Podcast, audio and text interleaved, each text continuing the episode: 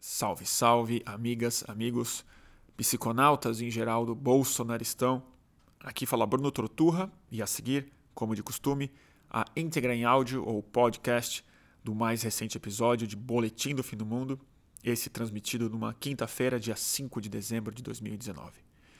E é a segunda vez que eu recebo esse convidado remotamente, ele entrou por Skype, que é um amigo do Fluxo, o psiquiatra é, e professor e pesquisador da Unicamp, Luiz Fernando Toffoli. Toffoli, é, há muitos anos, é um dos melhores e maiores especialistas em pesquisa psicodélica no Brasil e no mundo.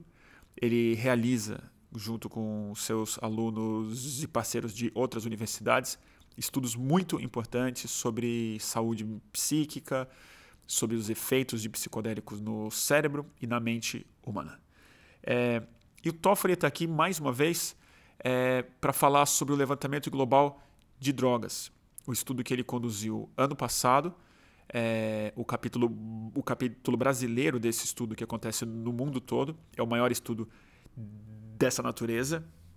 E o Toffoli está aqui para duas coisas: para divulgar os é, resultados do levantamento do ano passado, que o Fluxo é, ajudou a divulgar, e convocar as pessoas a responderem e convocar novamente para o estudo de 2020, que já está no ar. É, esse levantamento tenta mapear um pouco os hábitos, a rotina, o que sente, o que pensa usuários de drogas, sejam elas lícitas ou ilícitas. É, o, Toffoli faz, o Toffoli faz questão de falar que esse estudo não tem uma amostragem é estatística e probabilística é a palavra certa, é, ou seja, ele é uma amostragem de um tipo muito específico de pessoa que ficou sabendo da pesquisa e se dispôs a respondê-la. Não tem o caráter é, demográfico de representação da sociedade, mas ainda assim ele esclarece uma série de coisas que sempre, por causa da proibição, acaba ficando um pouco fora do olho público e que sempre é importante que a gente traga isso à luz para formular é, tanto políticas públicas quanto uma ideia, uma opinião info, informada sobre a realidade de quem usa drogas. É, a conversa começa por aí, sobre dados interessantes do estudo, sobre para que, que ele serve, como você pode participar dele, e ela vai seguindo naturalmente para é, psiquiatria, saúde psíquica e uma série de coisas. Porque era remota essa entrevista, lá pelas tantas o Toffoli cai a ligação, a gente não consegue retomá-la. E eu sigo sozinho falando um pouco sobre os meus próprios hábitos e opiniões sobre o uso de algumas drogas. Tá bom, turma? Então, estou com meu alarme aqui já. Eu é, me despeço e espero que vocês gostem. Hoje estamos na quinta-feira. Hoje, essa semana a gente fez coisa, né? Teve transmissão na segunda, na quarta. Hoje teve vídeo no sábado, vídeo hoje cedo, porque semana que vem eu vou estar fora do ar. Então eu quis dar uma acelerada no final do ano para não é, abandonar os apoiadores e a, e a, turma que tem expectativa. E acabou também o Greg News, o que me dá bastante tempo para investir um pouco mais no Boletim do Fim do Mundo e no Estúdio Fluxo. É, eu vou chamar aqui. É, eu vou chamar aqui o meu querido amigo Luiz Fernando Toffoli. Assim como o Augusto, que veio ontem, o Toffoli já participou de uma live muito semelhante à que a gente vai fazer hoje, porque ela tem o mesmo gancho. Mas eu tenho certeza que a conversa vai ser muito, muito diferente, porque a primeira transmissão a gente falou sobre o início da, de uma pesquisa, do levantamento global de drogas, que o Toffoli é um dos representantes pela pesquisa aqui no Brasil, que é o maior levantamento de hábitos de uso e de, e de como usa-se é, substâncias lícitas e ilícitas no mundo todo. E agora a gente tem o resultado da pesquisa que a gente é, chamou as pessoas a responderem em. Foi. O Toffoli vai se recordar mais quando foi. E teremos os resultados para comentar hoje e fazer uma convocatória nova, porque temos uma outra pesquisa no ar para os é, nossos espectadores responderem e ajudarem a divulgar essa importante pesquisa que o Toffoli, a partir de agora, vai começar a nos explicar do que se trata. Então, novamente, quem está no Instagram, vou ter que me despedir e youtube.com.br estudiofluxo. Obrigado, turma. E quem está no YouTube, só um pouquinho de paciência, que eu vou chamar o Toffoli aqui e a gente já vai entrar. Você está me escutando, né, Toffoli? Perfeitamente. Ótimo. Vocês estão me escutando? Ainda. As pessoas estão te escutando, eu suponho. Vocês estão escutando o Toffoli? Eu acho que sim. Eu ainda sou uma voz desencarnada? eu achei que você não estaria sendo escutado. Foi outro problema da minha é, tecnologia. Agora você vai aparecer. Turma, digam se está funcionando, se o Toffoli está visível e, e pimpão. Eu acho que sim. E aí, e aí galera, eu tô pimpão? e aí, Toffoli? Tudo bem? Tudo bem, pessoal? Boa noite. Bom estar aqui de novo. Que saudade, Toffoli. A gente se vê pouco, né? A gente se. Pois é, a gente podia se ver mais. Se ver né? mais. A gente não mora tão longe assim e os nossos interesses são quase idênticos, então a gente tinha que se ver mais. É... Toffoli, conta pra gente, é, mais uma vez, do que se trata uh, o levantamento global de drogas e o que temos de novidades, tanto em resultados como para a próxima de 2020. Bom, então essa, essa pesquisa é uma pesquisa que vem acontecendo desde 2014, né, desde a primeira versão que aconteceu é, no Reino Unido e alguns países, né, é uma iniciativa que é capitaneada por um psiquiatra chamado Adam Winstock, uh, britânico, né, e que psiquiatra e, e, pesquisador, e que começou a montar e que foi aumentando ano a ano, hum. né. No Brasil é, já vinha acontecendo há quatro ou cinco anos. A principal responsável pela, pela pesquisa no Brasil é a, é a Clarice Madruga, né, uma colega pesquisadora da Unifesp. E eu tô dentro da equipe desde o ano passado, né? Desde o final do ano passado e agora a gente está na tô, meu, meu repeteco aí da é, segunda vez que a gente está na coleta. Então a, a, pesquisa ela funciona anualmente, todo ano tem coleta. Então nós estamos fazendo, espero que a gente faça vários anos, que isso vire uma tradição. Uhum.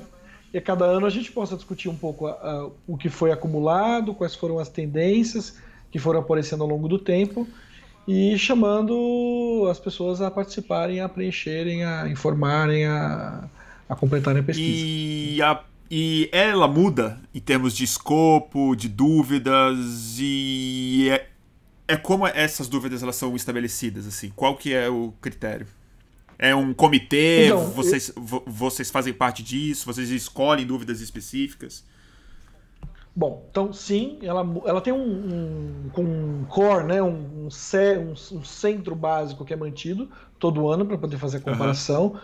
é, que tem a ver com, com substâncias de escolha, padrões de uso, custo, é, número de vezes que a pessoa usou durante o ano, aí tem uma série de dados que são repetidos para uma série de substâncias todo ano, é, é todos os anos. E de vez em quando aparecem algumas. Uh, são, existem determinadas perguntas que vão aparecendo e reaparecendo uhum. né, ao, longo, ao longo do tempo. E tem outras que nascem dos, dos, diversos centros colaboradores, né? Por exemplo, tem mais de 30 países colaborando nesse projeto, né? tem respondentes de mais de 30 países. São mais verdade, de 30 países, bastante. E, é, que já responderam uh, que participam, né? E um número grande de colaboradores. Às vezes alguém vem com uma ideia e, e traz essa proposta para o Adam e isso é, é pensado, né? Porque quem preencheu já sabe que é uma pesquisa que demora um certo tempinho. Ela não é, não é uma coisa que você responde em cinco tá. minutos. Então é, é uma pesquisa que exige engajamento, interesse, né? Vai demorar ali em torno de uns 15, 20 minutos para quem quiser responder só o básico. E aí tem uma série de itens que é para se a pessoa opcionais que dependendo da quantidade de drogas que a pessoa usou, pode demorar um pouquinho mais, né? Meia hora. Porque ela tá muito lesa, né? Demora mais. É, Mentira, Toffoli. Mentira. Eu demorei muito para responder. E acho então, que e pra... não é pelo meu uso abusivo, é porque eu levei muito a sério as questões. Não, e também a, o, o, número, eh, mesmo que o número não seja abusivo, se a pessoa teve experiência com diversas drogas, mesmo que uma vez, duas vezes, aí já abre a janela e aí já tem mais tá. dados para informar. Né? Embora o foco principal, como a pesquisa é de ano a ano, O foco principal são as respostas dos últimos 12 meses. Esses são os que a gente pode usar para fazer comparações, projeções, mudanças, previsões, né? Algumas coisas que pode acontecer, por exemplo, como é uma é um, é um os respondedores, eles têm uma certa particularidade de serem pessoas muitas delas, né, a maioria pessoas com uso de substância relativamente frequente, é, às vezes aparecem novas tendências de drogas que, que, ou mudanças que vão aparecendo ao longo do tempo. E fala um pouco disso. O que, que você viu do ano que está se encerrando para cá, assim, do, do ano que está se encerrando para cá, não? Que pergunta estúpida. Da última pesquisa que a gente, que a gente respondeu no final do ano passado. É, qual é essa curva que você está identificando? Quais são as novidades em termos de resultados, não em termos de é perguntas? Então, a quantidade de dados gerados é uma quantidade muito grande. Então, Foram quantas pessoas? Eu vou fazer aqui um, vou fazer aqui um recorte de, de alguns dados, né? No total, da, em 2019, foram preenchidos, foram 129 mil pessoas que responderam do mundo inteiro. 129 mil no né? mundo. E no, no Brasil? No Brasil, 4.300. Pouco, né? Aproximadamente. Relativamente pouco. O primeiro lugar é a Alemanha. Né? Eu não me lembro aqui o número exato, mas o país que mais responde é a Alemanha, apesar da pesquisa ser britânica. Tá. Né? Uh, foi o país que mais Se engajou. Uh, aderiu à ideia, engajou né, nessa ideia. Se você contar desde o início, né, se for somar o número de respostas, já vão aí a 750 mil respostas, né? 3 quartos de milhão de respostas no, desde o início do, do que projeto. Foi quando? Né? São quantos anos tem? 2014. 2014. É. Isso é 2014. Eu me lembro. São 15 anos de, desse, desse projeto andando. 5 anos. Né?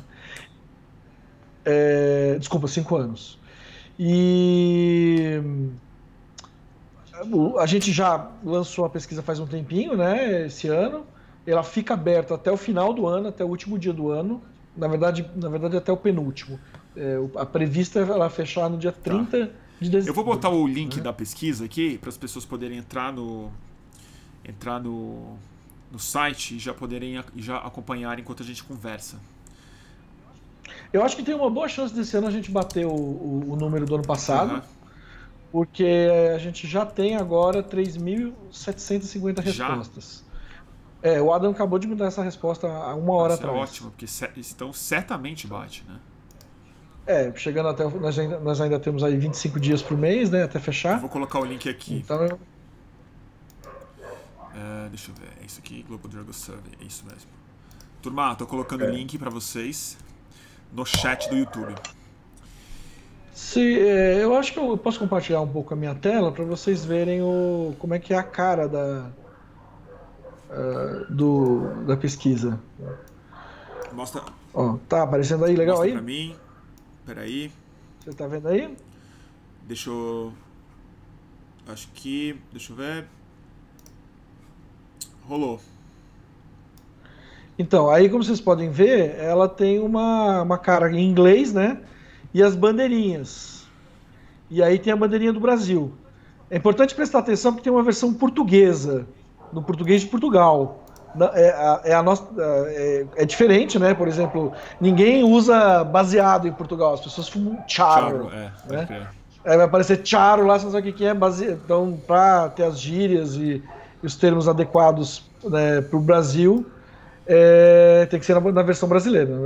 Eventualmente, se alguém quiser responder em outra língua, souber falar outra língua, fica à vontade, né? Então Mas clica aí. Os brasileiros é isso. Então você, você seleciona a, a bandeirinha, vai aparecer um, um, checkzinho ali, e depois você clica em Submit. Né? Isso infelizmente está só em inglês. E aí vai e é abrir. É sigiloso isso tudo, a, a né? Importante falar. É, isso que eu já falar. A pesquisa é completamente anônima ela aqui tem um, um, texto inicial explicando né, o, do que, que, se trata, o tempo que demora, né, de 20 a 30 minutos, para a maioria das pessoas responder. Pode demorar mais dependendo da quantidade de drogas que já usou. É, dá uma estimativa de quantos já preencheram o questionário até agora, né? Foram 88 mil nessa, nessa, esse ano, essa versão de 2020. A gente chama de 2020 que, né, porque diz respeito ao ano que vai começar. E aí, depois que você lê tudo isso, se você tiver mais do que 16 anos de idade, você leu, você marca essa confirmação e vai para a página seguinte. Depois vocês leem com calma, né? Eu não vou ficar. Tá, respondendo a pesquisa. É, e, também não vou ficar lendo toda essa, esse disclaimer, essa, essas, é, um, é um termo de consentimento também, todos os dados, né? Tá um pouco devagarzinho aqui, pronto, abriu. Aí, bom, como vocês vão ver, ele não, não vai perguntar de nome, não vai perguntar endereço, e-mail, nada disso. Ele começa perguntando sua idade, gênero, né, inclusive incluindo não binário tal, se é intersexo, o país que vive, e aí é isso, né? Não registra IP também, né? Para quem entende essa parte mais é, é, informática, não existe registro de IP. Então isso significa. Fechar aqui a janela. A cachorrada tá solta. É, isso significa que não. É, vocês estavam ouvindo, né? Então, o, não, não tem como ser identificado. Então, e aí vai. E o que é muito importante, né? Uh, essas perguntas, as perguntas que são marcadas com asteriscos são, são perguntas obrigatórias, mas a maioria das perguntas não é obrigatória. É mais nessa, nessa parte inicial. E aí segue, segue o fluxo. Tô... Vou voltar para aqui. Voltei. Voltei aqui também. Toffoli, conta aqui que vocês. Epa, deu, deu algum pau aqui que você ficou grande. Peraí, deixa eu resolver isso. Opa. Você cresceu aqui. Estamos resolvendo. Toffoli, conta. Bom, agora vamos, vamos falar de resultado. O que, que chamou a atenção para é, você é, então... nesse, nesse, nessa última que vocês acabaram de é publicar? Então, dessa edição, que foi a edição de, de 2019, né?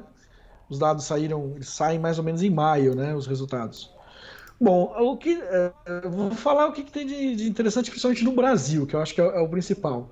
Embora outras coisas sejam relevantes também, uma coisa geral que dá para falar do mundo inteiro, por exemplo, é que vem acontecendo, isso já vem se apresentando ao longo dos, dos anos, um consumo maior de uma, um, um, processo de compra de drogas maior na darknet, dark, na, na deep, web. web. É. Isso no Brasil é. especificamente ah, ou, é ou, no mundo todo? Você está falando de resultado no mundo, global? No mundo tá. como um todo. Eu estou falando do resultado global. O Brasil ainda é muito tá. pequeno. Em torno de 4% das pessoas que responderam compraram na, na Darknet. Mas tem países, por exemplo, na, na Finlândia, que deu 45% das pessoas que responderam 45%? Compraram. É. Não quer dizer que compraram a vida inteira, que em algum momento no ano passado. Usaram né, a internet, comprar... usaram a, a, a Deep Web para comprar, internet, é. comprar drogas. Esse ano é, é interessante porque a gente pergunta também, por exemplo, que é uma coisa muito comum no Brasil, é compra por WhatsApp.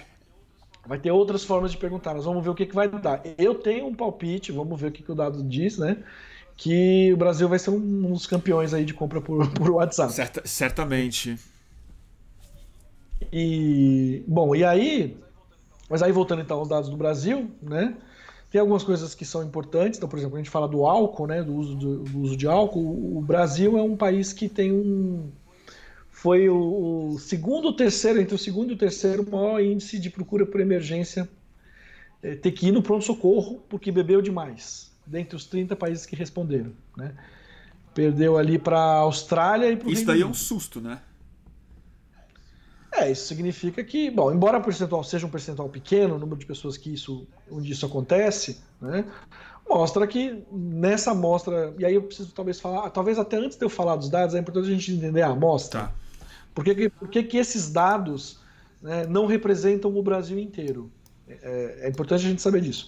Essa, essa amostra, esse, esse conjunto de pessoas que respondem, não representam o Brasil como um todo. Não é uma amostragem científica, né? Porque não é uma pesquisa que você foi a campo, que você compensou Isso. as diferenças. É, o termo que a gente usa é, é, que não é uma amostragem probabilística. Quer dizer, o que, que quer dizer probabilística? Tá.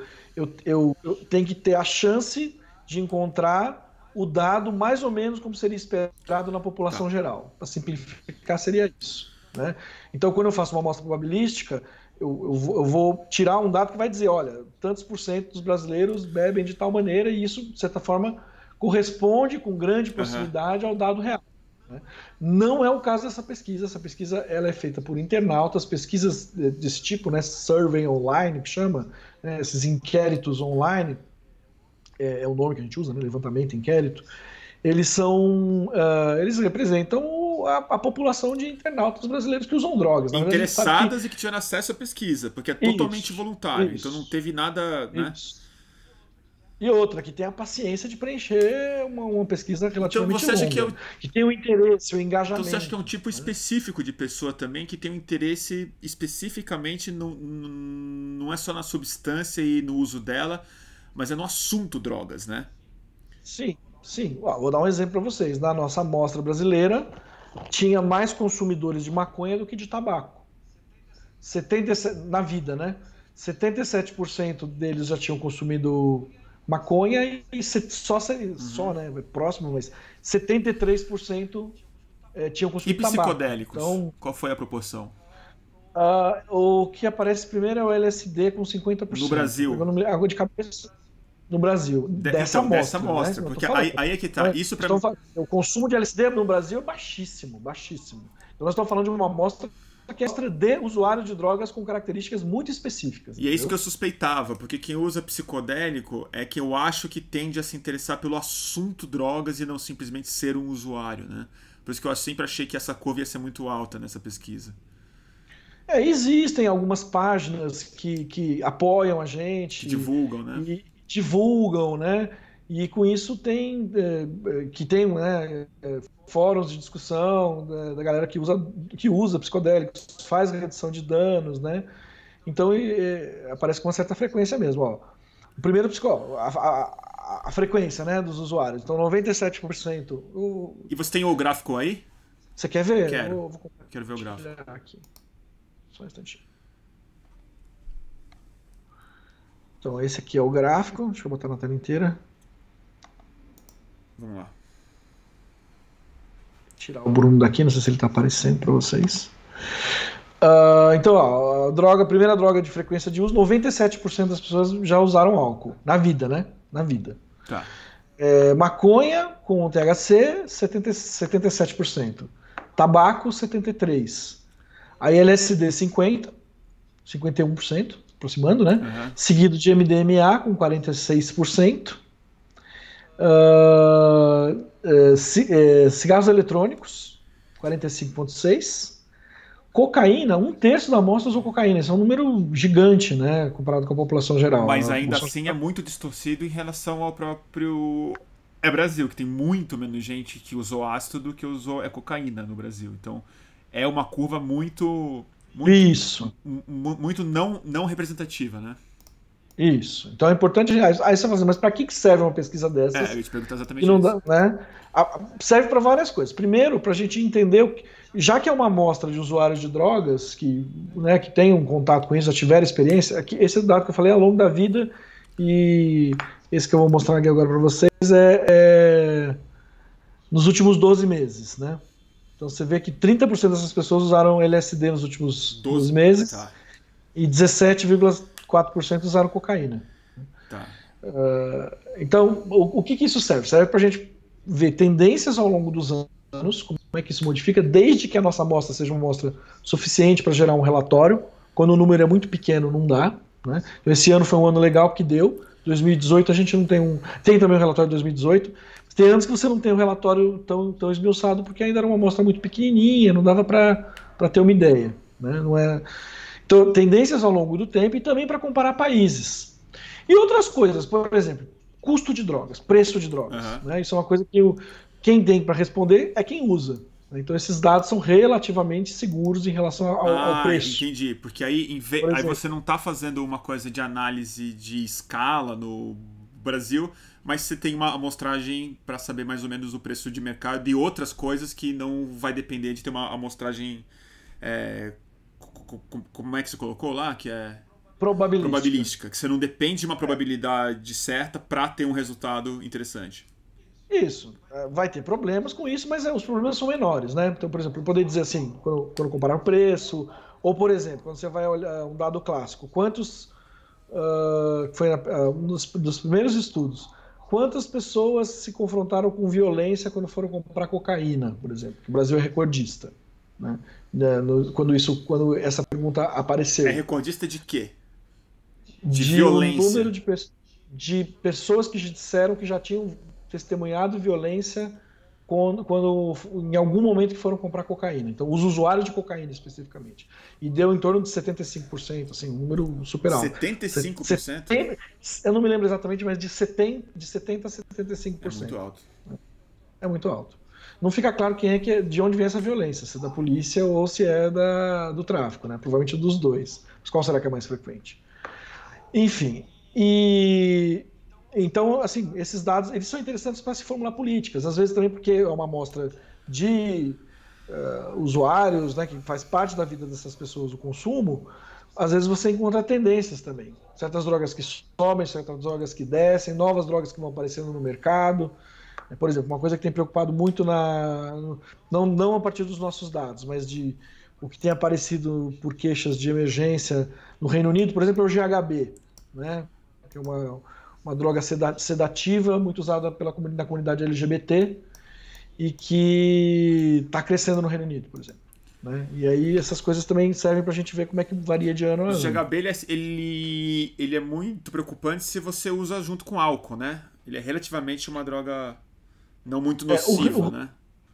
O grande problema seria porque a, a, a, a quantidade é muito pequena para você utilizar. Estou parando de compartilhar aqui uh, eh, para dar o efeito, mas também é muito próxima da dose letal. Então, se a pessoa não usa com cuidado, tem um risco. E se combinada com álcool, o risco aumenta ainda mais. É, não, com álcool é meio que é impossível de misturar. Eu vi um acidente muito é. sério é. uma vez. De então, GHB com álcool, pode... a pessoa caiu e teve que ir para o hospital em overdose mesmo. É, então, porque são dois sedativos que vão se uh, ele, vira uma terceira potencializar. Ele vira uma outra né? substância no corpo. Acho que é isso que acontece. Ela é muito neurotóxica. Acho que é uma coisa que é proibido mesmo, assim. Então tem esses detalhes também, são importantes. É. Enfim, o uh, que mais que a gente pode falar aqui do Brasil? Então estava falando, né? Então um, o que, que a gente teve de resultados, né? De, dentro dessa amostra de usuários experientes de drogas brasileiros, né? É, houve uma, uma frequência grande de procura por emergência, como eu falei, nos usuários de álcool, né? Terceira maior fre frequência.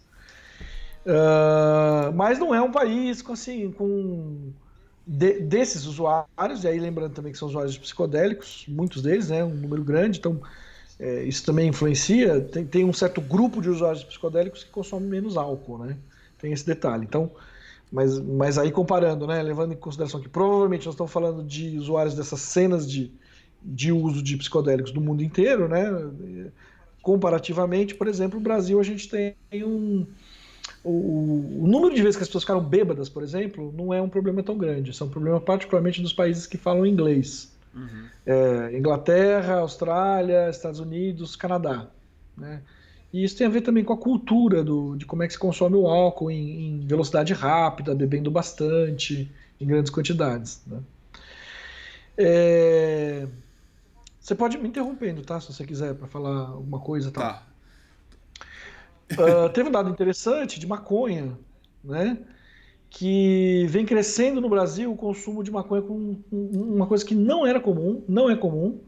Ainda é pouco comum no Brasil, comparado com outros países, com a Itália, por exemplo, que praticamente todo mundo que fuma maconha na Itália, maconha em erva, fuma com tabaco misturado com tabaco. E aqui está crescendo esse hábito. E no Brasil está crescendo. Subiu agora para aproximadamente 20%. Isso. 17% para. E você tem uma pista da razão pela qual? Você acha que pode ser preço, força da maconha que pode estar aumentando? É, difícil te dizer. Eu, não, eu, eu acho que Vocês é. não tem uma pista é... na, na na é pesquisa do que pode estar relacionado. É, não, não. Eu estaria sendo leviano se eu, eu se eu dissesse a, a, razão. Né? Mas é importante lembrar também que, como qualquer produto, se a gente pensar do ponto de vista econômico, né, as drogas são produtos. Produtos é, ilegais. Né? É, eles, elas, elas têm tendências, né, de ano a ano, tem modas que acontecem. É. Né? Então, às vezes, às vezes é uma moda. As pessoas começaram a consumir e, aumentou o consumo. Né? Ah, veio, foi lá, viu na, na, Europa que consome mais com tabaco, gostou e passou a consumir. Né? Teoricamente, o risco é, é, é, maior, né? é pior consumir as duas juntas. Né? Porque aí você soma os riscos do tabaco com os riscos da, da maconha. Né? Então, isso é uma coisa para a gente estar atento. Né? E, se possível, por exemplo, quando uma das coisas que pode ser utilizada a partir dos dados da, do, do Global Drug Survey são orientações de redução de danos para usuários. Porque se são informações escolhidas para os usuários, é, dos usuários, uhum. gerar informações para esses usuários também é muito mais próximo do cotidiano deles. Né? Então, é, como é a orientação, os riscos e tudo mais, esse, esse seria já um dado para a gente pensar para orientar os consumidores é, brasileiros de maconha para tomar cuidado com essa, com essa combinação. É, essa vem com uma dúvida que. Uh, deixa eu ver quem que perguntou. Eu não achei mais a dúvida aqui. Ah, qual o objetivo da é pesquisa, já que ela não é não tem uma correlação estatística com a população. Qual, qual uso que essa pesquisa pode ter para a ciência na formulação de política é, pública? E dando uma complementada, se o fato dela ser tão é desviada em termos estatísticos, se ela não pode criar uma outra ilusão, assim, de que esses são hábitos que, que no fundo é só de uma turma muito, muito específica. Então, é, esse é um ponto importante, a gente tem que ter ciente que é uma turma muito então, específica é, tá. o tempo todo. Então, para a gente gerar políticas para essa turma muito específica, esses dados são úteis. Basicamente é para isso. Né? Então, fazer políticas de redução de danos, compreender padrões de mudança, como é que as pessoas usam, estabelecer uh, formas de se comunicar, é, decidir, fazer tomadas de decisão é, que sejam mais adequadas ao contexto de claro. quem usa. E a, a, pesquisa ela respeita muito, né, desde o seu início, desde a sua, da, sua, da sua concepção, o, o, o direito e a tomada de decisão do usuário. Né? Isso é, um, isso é um polêmico, a gente vive num país que é, preconiza a abstinência acima de tudo. Né? Deus acima ela, de tudo, abstinência acima de todos. Bom, Pode escrever, abstinência acima Você de acha que eu inverti? Agora eu já não e... sei mais. Eu, eu, acho que eu errei. Então. Mas numa coisa concordando. Uma coisa concordamos, a verdade vos libertará. Se a gente tiver as informações adequadas, a gente pode tomar decisões mais corretas. João 23! É isso é, aí. É verdade vos libertará. Olha aí. que mais, Toffoli? Eu tô interessado nesses e... resultados aí. É isso. Eu não li o resultado. Então, uma outra coisa interessante. Ah, o também, uso terapêutico, que é uma coisa que me é, interessa é... muito. Que incluiu-se recentemente, Sim. eu lembro que a gente conversou disso. É, uso terapêutico de psicodélico, mic, é, uso de microdose e, e, e tal. Sim. Qual entrou, foi o resultado? no ano passado. Ah, existe, basicamente, era uma, uma pergunta sobre a, a palatabilidade, a aceitabilidade dentro desses usuários em relação ao, ao uso terapêutico de especificamente de psicodélicos. A aceitabilidade é se eles usariam, é isso. É, se você, se usariam ou dariam para alguém que tá. precisasse, né? Lembrando que pergunta de maconha medicinal já teve, não foi muito focado nesse do ano passado, mas desse ano de novo vai ter uma vasta sessão sobre o uso de maconha medicinal. Então, particularmente as pessoas que fazem uso medicinal e que conhecem alguém, é muito importante participarem da pesquisa para a gente ter esses dados de como é que está isso no Brasil, entendeu? Que perfil que é. Tá, e por exemplo, você fala assim, ah, mas para que serve para quê se não tem, se o número não vai ser absoluto? Por exemplo, eu posso saber se as pessoas estão mais usando óleo, se as pessoas estão fumando, se as pessoas estão vaporizando, se as, pessoas estão usando emplastro. Qual é o tipo de, de aplicação que as pessoas estão fazendo, por exemplo, né? E vai ter uma sessão específica de CBD também, o canabidiol, né, que é um dos canabinoides da maconha. Eu tô aqui com o CBD que... na minha mão. Olha aí. É CBD, e... perfeitamente legal. Diga-se. Inclusive, né? E agora mais legal ainda por conta da decisão da, da Anvisa é, recente, Eu vou te perguntar né, um pouco sobre isso, eu tenho um, alguns, coment... alguns comentários é. a fazer. Então, do uso de psicodélicos, a gente encontra no Brasil um número ainda um pouco menor comparado com o resto do mundo. No total da amostra foram 70% das pessoas aprovavam o uso de, de terapêutico psicodélico para transtornos psiquiátricos. No Brasil, menos. Né? No Brasil, é, é, é 40%, né? um número bem Nossa, mais baixo. Curiosamente, porque mais do é. que isso usaram psicodélicos e ainda e assim não aprovam. É, Interessante. E ter usado algum psicodélico na vida aumenta a chance da pessoa aceitar o uso terapêutico, né? é. O que é mais ou menos evidente. É mais, ou, mais ou menos evidente. Eu, eu ia falar isso, né? Se você tomou, meio que você percebeu que tem algum caminho por ali. Aí que mais? Deixa eu passar rapidinho assim pra gente eh, mudar para outros tópicos, né? Senão fica muito chato essa coisa só de ficar relatando. Acho que vale a pena comentar que o Brasil é o país, é o segundo país onde a cocaína é mais barata no mundo. Mais barata no mundo? É, só perde pra Colômbia. Tá bom, por razões óbvias, mas é. Produtor. óbvias. E, e aí isso gera uma, assim, uma, provavelmente o Brasil é o maior, né, bom, o maior consumidor de crack a gente já sabe. Não é o maior de cocaína porque os Estados Unidos ganham em termos de volume populacional e tudo mais, apesar de ser mais cara, né? Uh, mas é um país onde a questão da cocaína é uma questão muito importante, né? tanto no formato da cocaína aspirada quanto na forma de crack, que também é cocaína. Né? Uh, uh, tem um detalhe interessante. Né? Mais da metade dos usuários de cocaína falaram que se precisassem conseguir a droga, conseguiam em menos de 30 minutos. Menos de 30 Em esquema de delírio. Então é WhatsApp.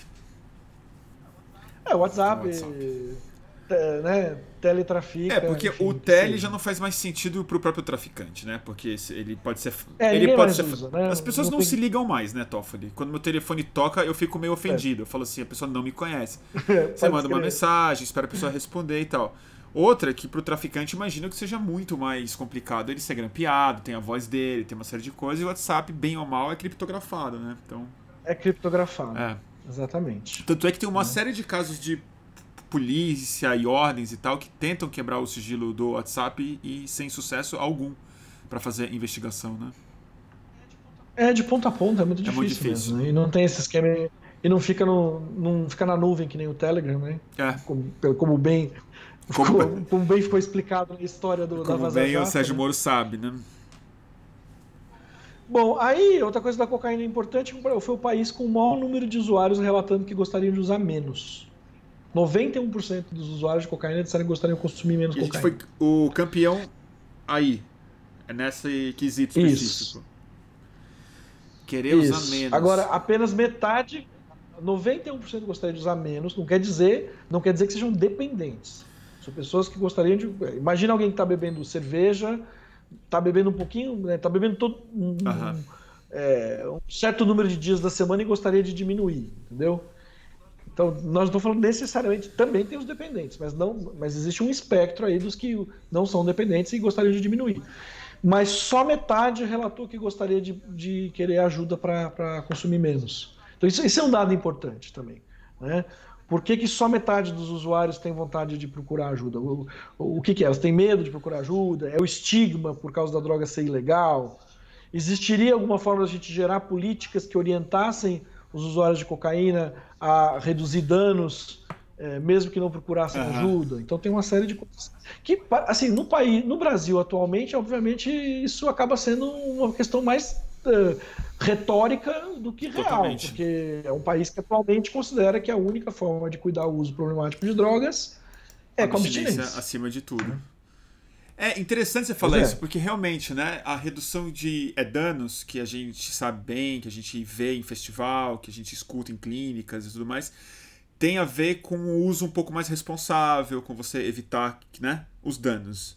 Mas uma coisa que pouco se fala é como você reduzir o seu uso, como você, como você encarar a sua dependência química sem uma intervenção drástica.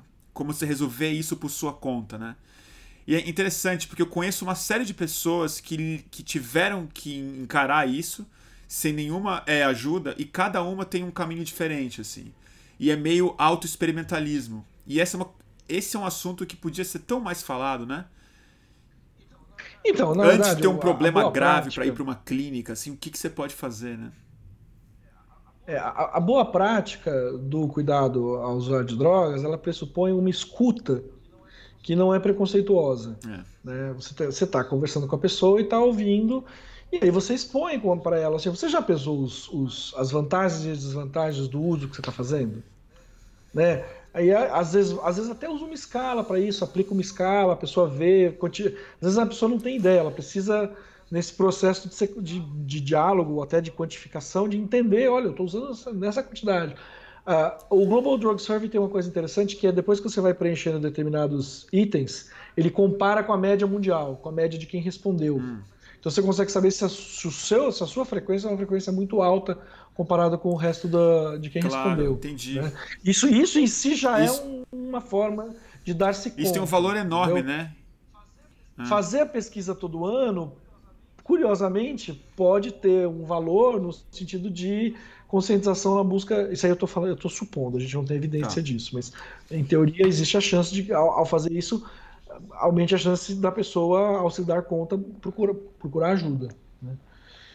E então isso é uma coisa interessante. Né? E aí os caminhos precisam ser decididos pelo sujeito. E, e aí essa é uma outra coisa muito importante. Apesar do que se vende né, uh, publicamente na atual política de dizer que a, a única lógica é da abstinência e que você precisa ir para uma comunidade terapêutica para ficar abstinente, né, é, existem muitos caminhos. Este é um caminho possível. O caminho da abstinência é um caminho, ele é válido. Para algumas pessoas é o único caminho possível. Tem gente que já tentou outras formas e não consegue se não for assim. É, tem, tem pessoas que não querem ou não conseguem parar. Então, para elas, a gente precisa ter algum tipo de estratégia que as mantenha viva e que o uso não seja prejudicial, ou tão prejudicial, ou menos prejudicial. Né?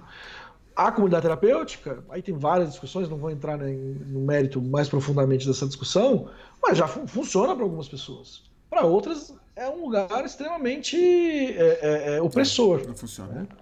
Então é, é preciso ter clareza de que existem é, uma rede de cuidado de drogas, ela precisa ser plural, tanto nas opções que são ofertadas, quanto nos um, o que a gente chama de níveis de atenção.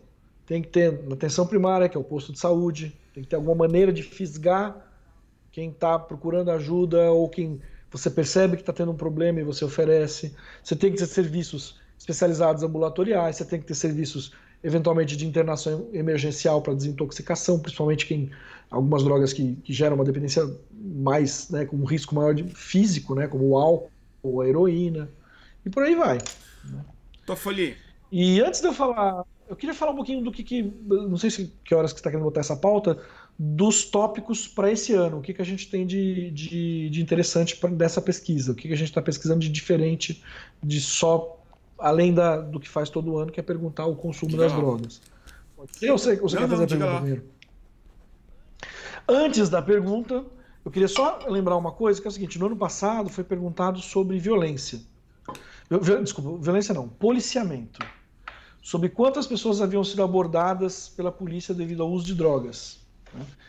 E eu confesso a você que eu imaginei que no Brasil seria um número bastante grande. Na verdade, foi um dos números mais baixos do Brasil.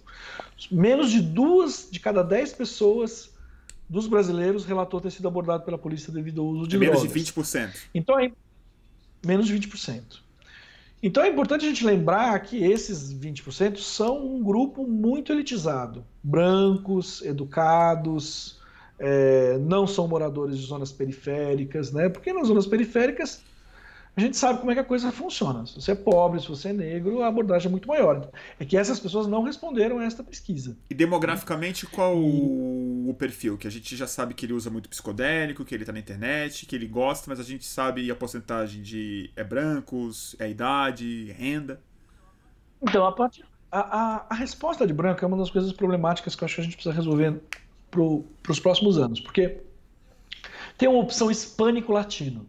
Hum. Para o Brasil, essa opção é muito problemática. Porque você... Então tá, hispânico latino quer dizer o quê? O cara, é, o, cara, é, o cara é negro, o cara é pardo, o cara é branco. O cara, o, pode o ser cara tá na América do Sul e só isso, né? É, né, entende? Mas assim, dá pra gente adivinhar se tirar esses que a gente não sabe o que é que isso quer dizer? Porque é possível ter um negro, né? Um negro é, latino, e tá respondendo como, como latino, ou indígena, o que seja, né? é, é principalmente uma amostra de pessoas brancas, assim, acima de tudo, assim, claramente. Então, é, esse dado ele só pode ser entendido dentro tá. desse Entendi. espectro. Estão falando de pessoas privilegiadas. Essa pesquisa é respondida por pessoas privilegiadas. É bom que as pessoas que estão respondendo e que estão ouvindo tenham consciência disso também. Né? Não, é, não é comparável isso com a experiência de quem vive na favela. De destaque que a gente tem para esse ano, né? O que tem de diferente, tem algumas perguntas sobre arrependimento depois de ter bebido, coisas que fez e se arrependeu, hum. né? Aquela que no dia seguinte você acorda e fala, não, não acredito que eu fiz isso. O álcool é uma droga que tem essa característica, é. né? De levar a pessoa a fazer isso. É para isso que bebe também, né? né? Para poder. Pois é, né? Desligar o lobo frontal, né? Desligar pra o fazer, superego. Né? O superego, é, ele é solúvel é. em álcool. Pois é. Uh, o uso terapêutico de, de, de, drogas, né? Vai ter uma discussão, uma, uma série de perguntas sobre psicodélicos, de novo, mais aprofundada do que do ano passado, então isso vai avançar. E também maconha, com uma sessão especial sobre CBD. Tá. Né, especificamente. Então isso vai ser bem interessante da gente ver no Brasil. Outra coisa é sobre o uso parcelado, dosagem parcelada no consumo de êxtase, bala, ou MDMA. Que é MD, o dedinho né? no saquinho. Pessoas, isso, as pessoas chamam como se fossem drogas diferentes, mas em teoria, né, a gente não sabe exatamente o que tem no saquinho, o que, que tem na bala. Mas se for o que está prometido, né, a substância seria MDMA, tanto quanto na bala quanto, é, o, quanto, o, MD quanto no, saquinho. Quanto na, é. Isso, quanto o MD que está no saquinho. Né?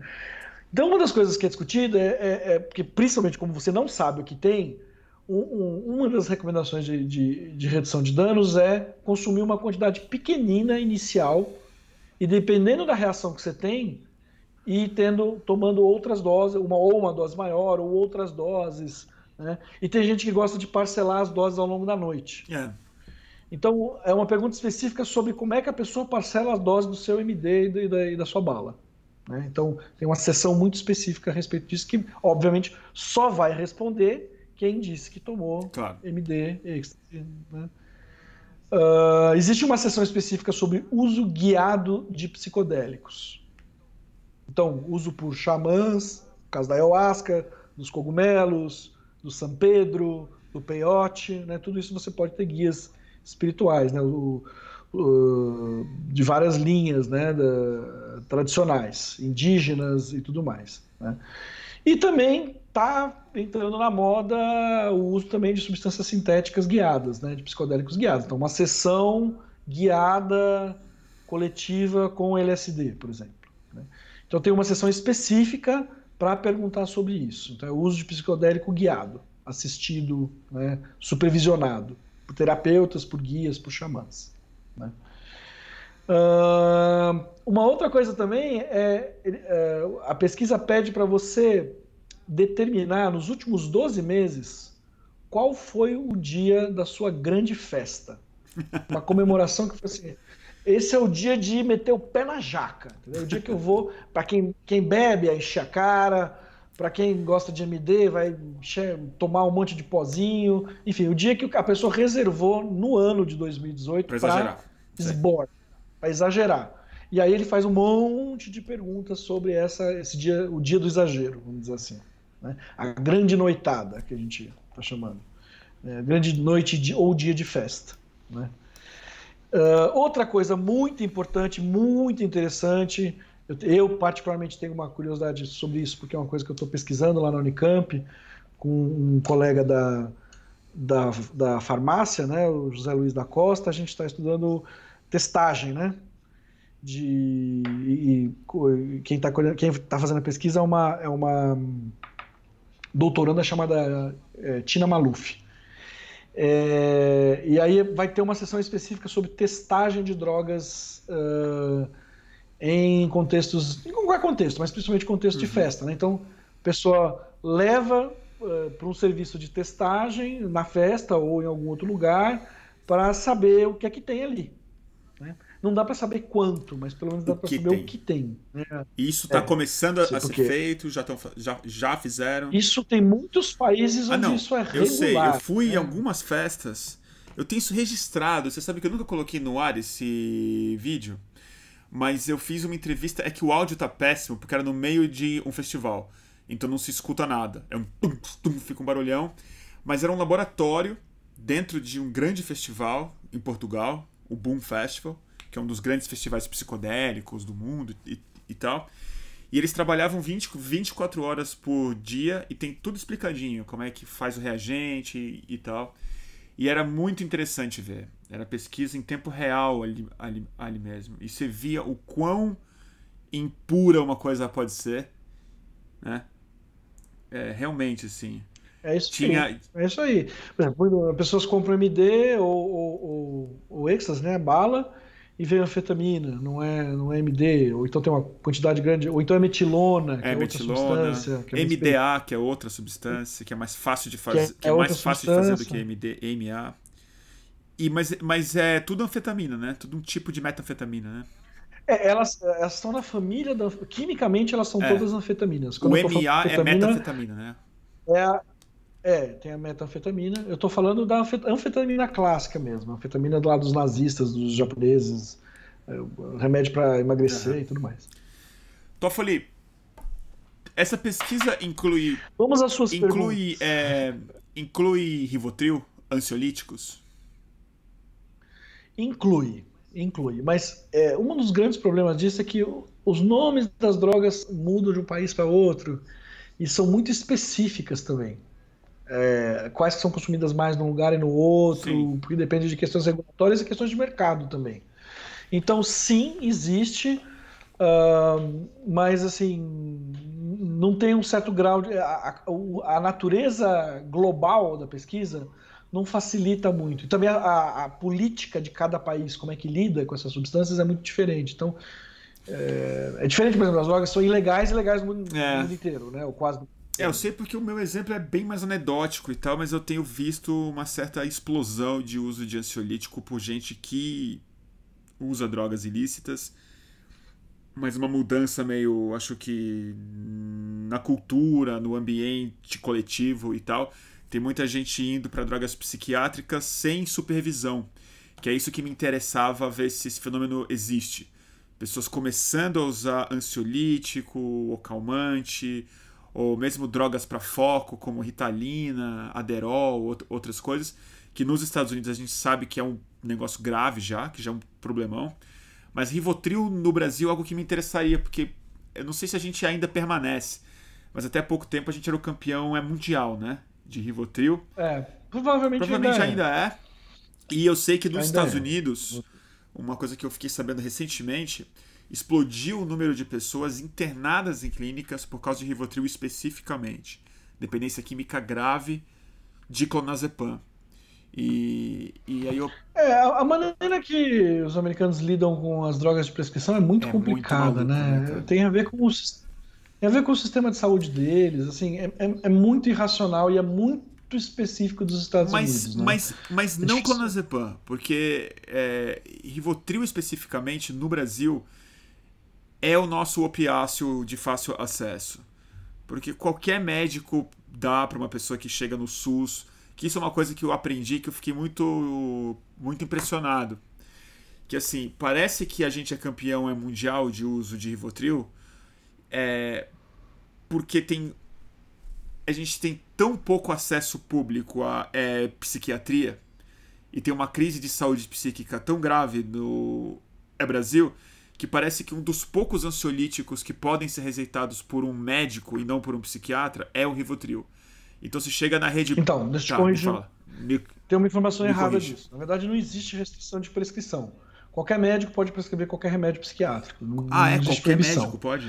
Ah, é, é, é, no caso você precisa ter o receituário claro. na mão. E o mais difícil, mais um... mais enrolado de ter é o receituário amarelo, que é para prescrever, por exemplo, morfina e ritalina. Mas o azul é, é, é, fácil, enfim, os médicos têm em geral, e o receituário branco, né, controlado, que é o que mesmo que usa para antidepressivo, antipsicótico, e é usado também atualmente para para prescrever. E qualquer médico pode é, receitar? Pode, não, qualquer um deles. Qualquer um deles, qualquer médico pode prescrever. O, o que acontece é que os médicos, frequentemente, quando não são treinados, não se sentem à vontade para prescrever. Mas isso é uma coisa que tem mudando também, viu, Bruno? É, e essa é uma discussão, aqui eu estou falando um pouco em tese, mas parece estar havendo uma substituição. Os médicos mais jovens não prescrevem mais tanto calmantes, né, como o, o Rivotril, uhum. é, que é o clonazepam, e o, e o diazepam, por exemplo, que é o, o Valium, é, com tanta facilidade. Porém, estou com a mão um pouco solta demais para prescrever antidepressivos. É. porque provavelmente fazem menos mal, mas assim, na, a gente sabendo que na grande maioria das vezes, o que as pessoas precisam é de intervenções não, não farmacológicas. E tem mais, né? Tem alguns estudos mostrando, uh, algumas meta-análises, pegando os dados não publicados do FDA, que indicam que para depressão leve, quadros leves e moderados de depressão, provavelmente os, os antidepressivos têm um efeito tão eficiente quanto o placebo. Eu sei. São o então, modelo assim, psiquiátrico é, é, de antidepressivo, ele tá ruindo rápido, né? O paradigma, né? Então, é, mais ou menos, porque ele, ele parece funcionar para quadros mais graves. A grande questão é o seguinte: eu acho que a grande questão é a, a, busca incessante que a nossa sociedade tem, e aí nesse sentido é, é profético o Huxley, né, por encontrar uma droga que apazigue a a angústia que é viver. a condição assim, humana, o, né? O, o, bagulho, o bagulho é doido. Viver não é fácil, não. viver não é fácil, não. Difícil, né? né? E, e, Não, e aí tem o, é, o Prozac foi o Soma, né? É. é a, a, a fluoxetine. E aí é isso, tem limites, não vai resolver, não vai, não vai uh, resolver os, os, os dilemas e os problemas essenciais da, nem da nossa existência e nem de uma sociedade que se afastou terrivelmente do nosso ambiente originário de evolução. É, eu, eu, dou sempre o um exemplo, assim, mudando assim, completamente o assunto, nós não estamos falando de drogas, né? É, psicotrópicas, ilegais ou qualquer coisa desse tipo, mas eu sempre eu gosto de pensar sempre na questão do cachorro. Ah, que bom. Olha só, tem um cão, certo? Um animal que, sei lá, separou do lobo há um certo tempo já, né? Antes achavam que antes que era um, um, um evoluiu do outro. Não, hoje, agora você sabe que eles tiveram um ancestral comum. Né? O, cavalo, o, cavalo não, o cachorro e o lobo tinham um ancestral comum. Ah, eles tinham um ancestral bicho, comum? Sim, o, o, cachorro, o cachorro não veio do ah. lobo. Os dois vieram de um ancestral comum. Eu não sabia. É igual o bonobo e o. Sim, mas eu supunha que era só o ser humano dando uma especiada a partir do lobo. Não, não. E tem algumas coisas muito peculiares. Por exemplo, o lobo não late. Lobo não late. Só uiva, rosna, Lobo tem outros sons. Late. Pode crer. É. Não sei o quanto isso foi, não sei o quanto isso foi especiação humana. Mas enfim, vamos lá. Mas o que a gente, o que a gente sabe, eh, tanto por semelhança dos, dos com os, com os uh, lobos, quanto, sei lá, a observação dos dingos, né, que foram cachorros que entraram, viraram, como chama em inglês, feral dogs, né, viraram, voltaram, para o selvagem. Pro, pro, viraram, é, se tornaram selvagens de novo. Né? Vive em comunidade, tem sociedades hierarquizadas, tem um convívio social. São grupos né? pequenos também. Gostam de correr, gostam de caçar e tal, beleza. Aí você pega esse bicho, bota ele para morar dentro de um apartamento e ficar o dia inteiro sozinho enquanto o, o dono vai trabalhar. Né? Ama, gosta muito do seu cachorro, cuida dele quando volta, mas o bicho fica lá no apartamento sozinho o, o dia inteiro. Aí ele começa a fazer, ele começa a se comer, arrancar a pele, se morder, não sei o que, né? Se lamber, perder pele. Começa a querer cavar um buraco ali na, no canto do, do apartamento para chegar no apartamento de baixo. Começa a fazer xixi na, na, na, na cama do dono, né? Começa a ficar pss, Pira, doido, né? né? O que, que, o, que, que o veterinário dá? Antidepressivo. É possível. É. Assim, o quanto que nós estamos apaziguando, estamos tentando apaziguar, na verdade, um desvio, erros um desvio da... Da, da... sociedade como ela se encaminha. Dúvida, né? E aí nisso também as drogas entram. E voltando para as drogas, é uma forma de, né, de, de, de, apaziguar um pouco essa angústia toda, porque é, sair do estado normal de consciência né, é um negócio que é uma condição quase que universal. Você fala assim, ah, mas tem gente que não bebe, não fuma. É, mas vai lá no culto evangélico e tem um transe. Ou vai para um transe de uma religião de matriz afro-brasileira, entendeu? É, ou faz esporte. Pá, pá, pá, pá, né? geração saúde, não faz nada, só esporte. É uma forma de se autodrogar também. Quando você termina, você está com altíssimos níveis de, de endorfina e claro. tal. É outra, é um barato, dá barato, né? Então, assim, faz parte da natureza humana buscar isso de alguma maneira. O próprio sonho, né? Como... O próprio sonho é todos os dias um estado alucinatório e, to e totalmente não, não é ordinário de consciência, né? Pois é. Oh, e aí vou, vou fazer jejum para ter visões ou para sonhar mais. Então, Tem mil e uma coisas né, que podem ser feitas para o ser humano é, sair do seu estado ordinário de consciência. E, e, e aí, as drogas fazem parte desse pacote. Como lidar com elas é que é o Zé, né? é, Toffoli. E na clínica, o que está acontecendo? Você, como psiquiatra, que, que você tem. Qual é a curva que você tem visto nos últimos anos? Então, eu não atendo uh, muito dependência química, na verdade, né? Eu não sou. Não, não, na, não tô, lá na não Unicamp. Tô eu... dependência química. perguntando de psiquiatria lato senso mesmo. Não, eu, tô, eu tô te falando isso. O que, que, tem de novidade? Não, eu tô te falando isso, não é nem de novidade psicoativa. É que assim. O, eu acho que o, o grande elefante na sala da nossa, nossa sociedade hoje é a saúde mental, né? Assim, a, as pessoas. Todo mundo sente isso. Acho que, acho que mesmo as, as pessoas que não estão deprimidas, clinicamente é, é, que possam ser entendidas assim ou, ou, com crises de ansiedade tá todo mundo sabe que o que o, que o que o modelo que estrutura a nossa psicologia nos últimos anos ele está em colapso franco assim as pessoas estão sobrecarregadas muita informação muita falta de clareza no futuro muita ansiedade muita incerteza é, o mundo está mudando e a cabeça junto é, eu sempre tenho certeza disso que o consultório psicológico e psiquiátrico, psicanalítico e psiquiátrico são torres de observações muito privilegiadas para a gente entender algumas coisas que só muito mais tarde a sociedade aqui fora vai entender.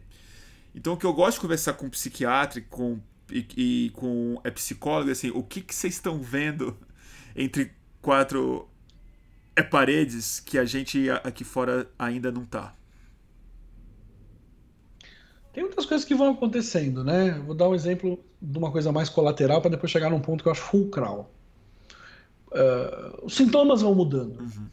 E isso é uma coisa muito interessante, porque uh, confronta a própria ideia básica da psiquiatria biológica. Se você está falando de uma coisa que é biológica, ela tinha que ser estável, ou razoavelmente. Eu não estou dizendo que os transtornos mentais não têm base biológica. Tudo tem base biológica. Eu estou tá conversando com você agora claro. tem base biológica. A pessoa se apaixonar tem base biológica. Gostar de ouvir música tem base biológica. Eu não estou negando isso, certo? Eu estou querendo dizer é o determinismo biológico claro. acima de tudo. É, muito bem. É, se fossem doenças como diabetes, né, as mudanças não seriam tão patentes, assim, ao ponto de um cara, na, na, minha, na minha faixa etária, conseguir ver os conjuntos de sintomas mudando, entendeu? Então, por exemplo, um sintoma que era um sintoma extremamente raro e não era extremamente raro, mas era mas era necessariamente um sinal de gravidade, era o cutting, que é as pessoas se cortarem. Auto, a automutilação. É, a tal história da automutilação. A gente, a gente usa o termo cutting porque o mais comum mesmo é a pessoa se cortar com lâminas, né? Em geral, em, né, aí no uhum. braço, na coxa, é o mais comum. É, e, e, hoje em dia, qual, qual, entre aspas, qualquer adolescente deprimido faz isso, principalmente mulheres. Então, Antes era uma marca de gravidade, era uma marca de um caso muito grave. Hoje em dia não é mais, é corriqueiro. A grande questão é como é que isso aconteceu. Isso são, são modas, isso são. Assim como os sintomas histéricos eram o que acontecia na virada do século XIX para o século XX, né? os sintomas de desmaios e paralisias e, e cegueiras histéricas tal, e que isso hoje em dia só acontece se você for nos interiores do Brasil.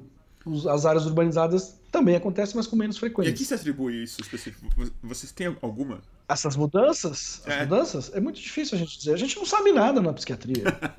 Tudo bem, não sabe nada não. A gente sabe que tem os remédios que podem ajudar a funcionar, tem, mas o que é o fenômeno, o que causa, como é que isso funciona dentro do cérebro, a gente não sabe. Um bom começo era a psiquiatria ser mais modesta. Mas aí na clínica né? vocês não têm alguma geral. pista do porquê que o corte, por exemplo, é uma coisa que entrou? E já que é uma é, coisa é, é tão pervasiva, a gente trabalhar.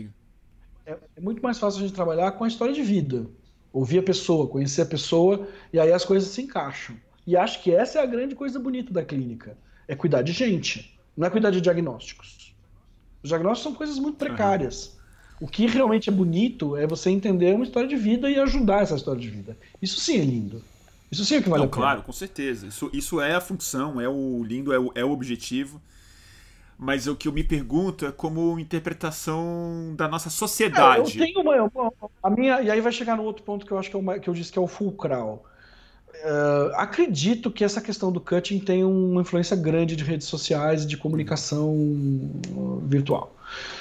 E aí, olha só, uh, teve recentemente um, um, no dia 20 né, de novembro, em, em, São Paulo, teve um evento chamado Brain Space, organizado pelo pessoal do, que organizou, organiza um, um, um grande evento de, de economia criativa no, no, Rio de Janeiro, que chama Rio 2 c e que aqui no caso do, é, especificamente foi, teve esse Brain Space lá e agora foi curatelado só o Brain Space em São Paulo pelo Stevens Rein, né, da, do IDOR e da UFRJ, um, um, colega, amigo também, pesquisador. É, e aí teve várias coisas, o formato era um cientista junto com uma pessoa da sociedade, né? Eu falei sobre a ayahuasca junto com o Tashka Yawanawá, né? um, um índio Yawanawá, que é uma que é uma das etnias que usa ayahuasca e tal. Uh, e aí teve um, um, um, um médico que estuda uh, eh, TDAH, o Paulo Matos, junto com um comediante que é, né, relata ter o diagnóstico de, de, TDAH e tal. Mas o, o, que me chamou muita atenção é que esse médico falou o seguinte: eles estão discutindo agora a existência de um TDAH, né, transtorno do déficit de atenção, transtorno do déficit de atenção e hiperatividade é, induzido por celular, por gadgets. Então, eles fizeram testes em pessoas, e, e expondo elas a, a, a, pessoas que tinham que ficar mais expostas às redes sociais e usar esses aparelhos. Elas começaram a desenvolver sintomas de TDAH. Então, tem, tem um. E assim, isso é muito fácil de entender. Nós, estamos, nós estamos ficando todos loucos. A sociedade está ficando alucinada. E é você e sou eu também. Com certeza. Que eu tenho, tá aqui o meu. Aqui, ó, carregando, inclusive, porque esse negócio tem que carregar o tempo todo. A gente tá ficando doente. É, eu sei. Tô sabendo. E, e, e aí, bom, enfim, N boletins do fim do mundo. Não vou nem entrar, porque você já falou várias vezes. Não, mas, agora, mas agora é um psiquiatra falando. Agora, agora é que chegou a hora de você falar. O sistema de recompensa que esse negócio dá, né, ele ativa uma, uns gatilhos de dopamina no cérebro que vão criando uma armadilha nisso, né? Você não consegue sair dessa, dessa armadilha depois de um certo tempo. Né? E, a, e a própria tela azul, ela é indutora de, de sintomas em crianças, tira sono, diminui a atenção, reduz aprendizado. A, a exposição à luz azul é, o tela. Siddhartha falou isso na nossa conversa, né? É, que é, encolhe o hipocampo, né? Tem algumas pistas que reduz a atividade e produção de neurônio no hipocampo, o tamanho do hipocampo. Pois é. Se, é, se isso não é uma coisa assustadora, eu não sei o que é. Deu tão errado a internet, né, Toffoli? Impressionante. A gente aqui fazendo esse negócio, ah, essa, não, essa, essa, conversa incrível e tal. E elegeu o Bolsonaro, né? Elegeu o Trump, elegeu o Boris Johnson. Tá é, aí. mas eu, eu, eu, insisto nisso. Eu já falei isso em vários boletins, mas assim, eu tenho certeza que a gente deu azar, na verdade. A gente é bucha de canhão da nova era, né? Porque assim, é tipo você pegou a Revolução Industrial de frente na Inglaterra em 1800 e, sabe, 85, assim que aí o pessoal não vai botar filtro na chaminé, vai jogar chumbo no rio, vai botar criança para trabalhar no forno de carvão, e a jornada de trabalho de 800 horas e tal. E aí, décadas mais tarde, o pessoal entende que tem que regular e tal. Vou repetir o que eu já disse, eu acho que no futuro, espero não muito distante, turma vai olhar para nossa geração e falar assim: os caras colocavam celular perto do saco, sabe? Passava, passava o dia no Twitter recebendo descarga de dopamina. Evidentemente que eles piraram. É claro que eles não cuidaram do aquecimento global. Eles estavam totalmente pirados, né? Eu, eu, eu ainda acho que na história, na história, o Steve Jobs. o, modelo de, o modelo de geração de remédios era através da indústria farmacêutica. Não, maluquice. Para mim, para mim, no futuro, isso vai ser igual a gente considera escravidão, sabe? eu acho também. É, faz muito sentido, né? Então, como pode ser um modelo de negócio Cara, a produção de moléculas para cuidar da humanidade? Como é que isso pode ser não, dentro da lógica? E, não, não é nem lógica. Do é lucro, que já seria muito maluco de pensar em si, mas a galera é tão doida que ela pensa que foi a competição em nome do lucro que produziu os remédios que estão nos, nos curando. E não Sim. a pesquisa científica pelo, pela exploração do conhecimento. Agora, tem uma bomba, cara. Essa eu queria fazer uma live sobre isso. É que eu não sei algum especialista brasileiro para me orientar bem. Mas eu tô muito louco com bactéria. Tô, tô, eu tô lendo sobre bactéria. Uhum. E esse livro daqui, né? Depois, eu, depois eu te mostro. Isso aqui, vale muito a pena ler. Eu contenho multidões. Sim. Mas eu vi uma entrevista com um médico que é um dos maiores infectologistas americanos. E o cara tem certeza e ele te explica direitinho e você fica muito preocupado. Que ele falou, ele falou o seguinte: pararam toda a iniciativa privada, abandonou a pesquisa de antibióticos novos. Eles estão investindo próximo Sim. de zero. E já estão aparecendo novas bactérias no mundo que vão devolver a gente para um estado antes, antes do antibiótico. Ou seja, eles vão ser absolutamente resistentes Sim. a todo modelo de antibiótico que a gente tem hoje em dia.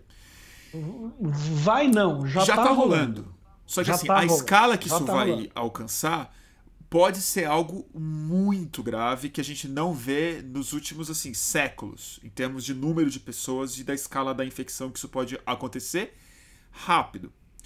O negócio é, é muito doido porque o, eles abandonaram a pesquisa de antibióticos porque eles sabem que isso vai acontecer, eles sabem que esses remédios vão ser necessários, existe tecnologia para fazer esse, esse, esse estudo, mas não é econômica, não dá lucro.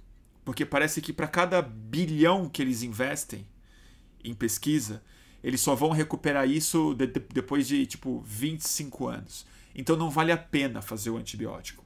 E não tem política pública para compensar esses investimentos em como segurança biológica da própria espécie. Então, assim, Talvez a volta das infecções como principal causa de mortalidade humana, o que seria uma, uma, um retorno à Idade Média quase, é, pode ser simplesmente uma propriedade do liberalismo radical. O liberalismo pode morder o próprio rabo e retornar antes de quando ele foi inventado, só porque o antibiótico parou de dar lucro. É muito doido. É, é e aí se entregar. Eu acho que vai rolar. É, eu acho que vai rolar. E aí, assim, bom, baixo astral da semana, né? É... Boletim do fim do mundo, gente. Eu, eu, eu, nunca prometi algo é diferente disso. Mas é muito interessante pensar mesmo, né? Você sabe que eu tenho, eu tenho um apelido que é Catástrofe, né? que com, combina muito com, com, o seu boletim. Com, com o Bruninho Apocalipse. Não, gente, tá tudo bem. Não, mas esse, ó, eu vou recomendar. Esse estudo, de, assim, essa coisa das bactérias é muito interessante. E eu não tô falando como Apocalipse, porque isso foi uma coisa que eu aprendi no, no final. Esse livro aqui sobre os biomas humanos, como a gente é uma metrópole de bactérias e tal, ele é tipo. É tipo você entrar numas com. É psicodelia. Meio que você cresce a ideia de quem você é, assim, num outro lugar muito, muito interessante. Então eu tô querendo fazer um. Mas eu perdi o fio da meada, nós falamos sobre psiquiatria, né? Não, eu tava querendo ler uma citação, eu tava até caçando aqui na internet para poder citar uma citação do, do, Heidegger. Eu sei que o Heidegger é muito problemático com a história dele, né? Ter aderido ao nazismo, nunca ter pedido desculpa direito e tal. Mas eu, o cara tinha umas sacações, né? Filósofo, né? Alemão, Martin Heidegger. Ele tem um texto que é o seguinte: é na Introdução à Metafísica, né? Que é um livro de 53. Uhum. Ele diz o seguinte: olha só. Quando o recanto mais remoto do globo tiver sido conquistado pela técnica e explorado pela economia, quando um qualquer acontecimento se tiver tornado acessível por a qualquer lugar, a qualquer hora e com uma rapidez qualquer, quando se puder viver, entre aspas, simultaneamente um atentado a um rei na França e um concerto sinfônico em Tóquio, quando o tempo for apenas rapidez, momentaneidade e simultaneidade, e o tempo enquanto história tiver de todo desaparecido da existência de todos os povos, quando o pugilista for considerado o grande homem de um povo, quando os milhões de manifestantes constituírem um triunfo, então, mesmo então, continuará a pairar e estender-se como um fantasma sobre toda essa maldição a questão: para quê? Para onde? E depois, o quê? Carai.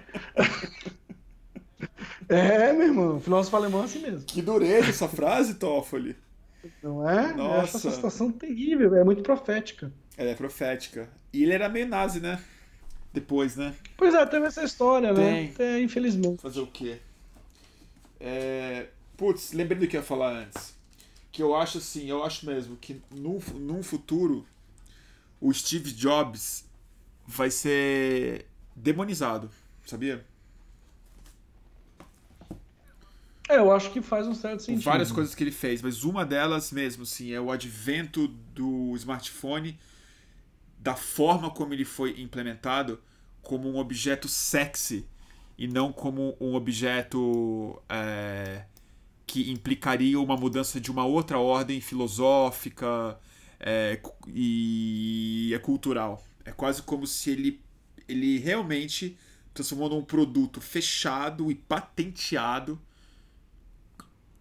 a ponto de se tornar a empresa mais valiosa do mundo, né? Algo que não, que não deveria ser visto como um produto, mas como uma extensão dos sentidos e da capacidade de comunicação, né? E ele é glorificado, assim, eu acho que o fechamento disso no é. produto e o entendimento da hiperconectividade como uma função máxima do capitalismo é o mau passo que a gente deu mesmo, assim. E, e o Zuckerberg, cara? Porque ah, assim, ele, você tá falando ele, do hardware. É... Você tá falando do hardware, mas tem o software, né? Eu tô fa... É isso, então, não vai funcionar sem Mas sabe qual que eu... Esse sistema de likes, não, né? Ele é terrível. De... Não, é que assim, eu acho que o Zuckerberg, então, ele é o pusher, ele é o Pablo Escobar, ele é ele, ele, ele tá ali fazendo o vício. Eu acho que a a forma como o hardware foi muito pervertido da sua ideia original, assim como a própria, assim como a estrutura da própria rede, internet, a forma como as empresas é, absorveram isso, é uma traição de uma outra ordem, assim. É tipo você inventar a é bomba atômica, porque o software você você reforma de algum jeito. A gente pode inventar novas novas redes, mas você fechar de verdade a máquina, lacrar ela, e você não tem acesso, ela é só um produto sexy, ela é o espelho negro, né? O uhum. Black Mirror. É a, é, uhum. é, a, uhum. é a tela do smartphone, né? Uhum. E isso eu acho que, assim, é um mau passo que a gente deu num grau, cara. Isso não ter sido entendido como algo cultural, artístico, humano. É essencialmente humano. Se a gente está falando da capacidade de comunicação, a gente está falando do cérebro estendido para fora dele, né? E aí, assim, a gente realmente se seduziu por isso de um jeito tão, tão bobo, rápido e perigoso, né? Deu bem errado. Isso eu acho que elegeu o Donald Trump. É um troço tão parecido com o monolito do 2001, né? Pode crer, né? Você sabe né? quando que eu descobri? Aí vamos, vamos retornar ao nosso assunto de psicodélico. Quando eu descobri que o Steve Jobs não era Foki Shisheri, é, em no primeiro Fórum Mundial Psicodélico, faz 11 anos, eu tive o prazer de ir e a, sorte de ir. Foi na Suíça, em Basel, e o Albert Hoffman ainda estava vivo. E ali foi ligado. o começo desses novos estudos, estavam se ensaiando lá, né? E aí, o Albert Hoffman, vivo, a turma pediu para ele escrever uma carta para o Steve Jobs, pedindo dinheiro para esse recomeço da pesquisa psicodélica na Suíça. O Albert Hoffman, para quem não sabe, foi o inventor do LSD, o grande químico e filósofo psicodélico, junto com tudo isso. É, na época ele tinha 103 anos de idade. E ele escreveu uma carta para o Steve Jobs dizendo que ele falou: Poxa, fiquei sabendo que o senhor é, se beneficiou muito do LSD, que a ideia para sua empresa, que a ideia que te fez rico e tal veio de pensamentos que você teve em uma viagem de LSD. Ficou muito feliz de saber e você poderia ter uma olhada nisso e, quem sabe, fazer uma doação para o começo desses estudos. O Steve Jobs nunca respondeu a carta. E não é que ele não doou, que ninguém é obrigado a doar. Mas você não responder a carta do Albert Hoffman com 103 anos, é. te dizendo isso, é deixa bem claro. Assim, ele privatizou a expansão da consciência que poderia ter representado aquela viagem dele e os equipamentos que ele ajudou a produzir. É, e é isso eu acho a, a, grande traição. Assim. Ele, ele fechou, ele não abriu. Por isso que eu, por isso que eu não topo Steve Jobs muito, não. É, porque essa é a história da, da Apple, né? Tudo fechadinho, tudo. Né? É o contrário do Linux, né? É o contrário do Linux. E, e do. É PC, né? Que a gente abria, a gente mexia nele, lembra? Poder... Bom, enfim. Toffoli, o que mais? Me conta. Da... Então. Uh... Acho Tô que. falando sozinho, não sei se... né? Não, não, não, tá ótimo. Uh, deixa, eu, deixa eu te perguntar uma coisa. Será que a galera não tem alguma uh, Dúvida, sugestão, né? tenho, pergunta? Vamos ver. Turma. Deixa eu ver aqui. É porque eu não, eu não consigo ver. Você tá aqui, né? vendo? Então tem que ser contigo. Você não quer. ab- Não, eu, eu, eu, eu teria que abrir aqui uma, uma tela no meu Black Mirror. Vamos abrir.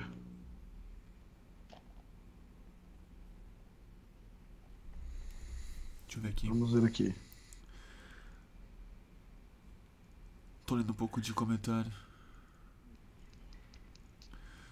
Hoje tá calmo os comentários. Em geral é uma torrente, assim. Acho que o pessoal meio que desistiu de eu ler os comentários. que essa- semana eu fiz muita live, né, Toffoli? Aham. Divisão de gênero na, na sua pesquisa? É, eu não falei. Muito mais homem? Muito mais homem. Como toda pesquisa de usuário de drogas. Bom, homens usam mais drogas em geral, de qualquer maneira. E especificamente aqui nesse, nesse recorte aí, é, a gente tem essa, essa também, mesma coisa. Em geral, quando a gente faz pesquisas online, é, são mais homens mesmo. É. Eu imaginava.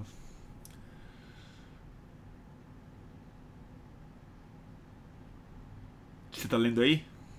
Tô dando uma olhada aqui pra ver se eu achou alguma coisa interessante. Quem tá falando da maconha light. Bom, comentar uma coisa aqui que tem uma coisa importante que essa, esse ano a gente faz bastante perguntas sobre maconha sintética, que é uma coisa que, bom, tem no Brasil, mas não é uma questão tão importante como aparece em outros países, mas eh, que na pesquisa como um todo, no mundo inteiro, ah, o, o- a maconha sintética foi uma das principais causas de internação por. Foi a principal causa, na verdade, de internação relacionado ao uso de alguma droga. Sério? Ó. Maconha sintética? É. é. E por que, que chama de maconha, Heroína, então? hero- heroína foi a maior causa de procurar emergência. Mas de ter que, ser- de ter que ir, depois ficar internado, foi, foi a, entre aspas, maconha sintética, que não é maconha, Então, né? por que perguntar isso? Por que, que chama É- maconha é- esse é- negócio faz isso? ela é um subproduto do, do proibicionismo da maconha. São substâncias químicas, canabinoides, com potências que algumas vezes chega a ser 100 vezes a potência do THC.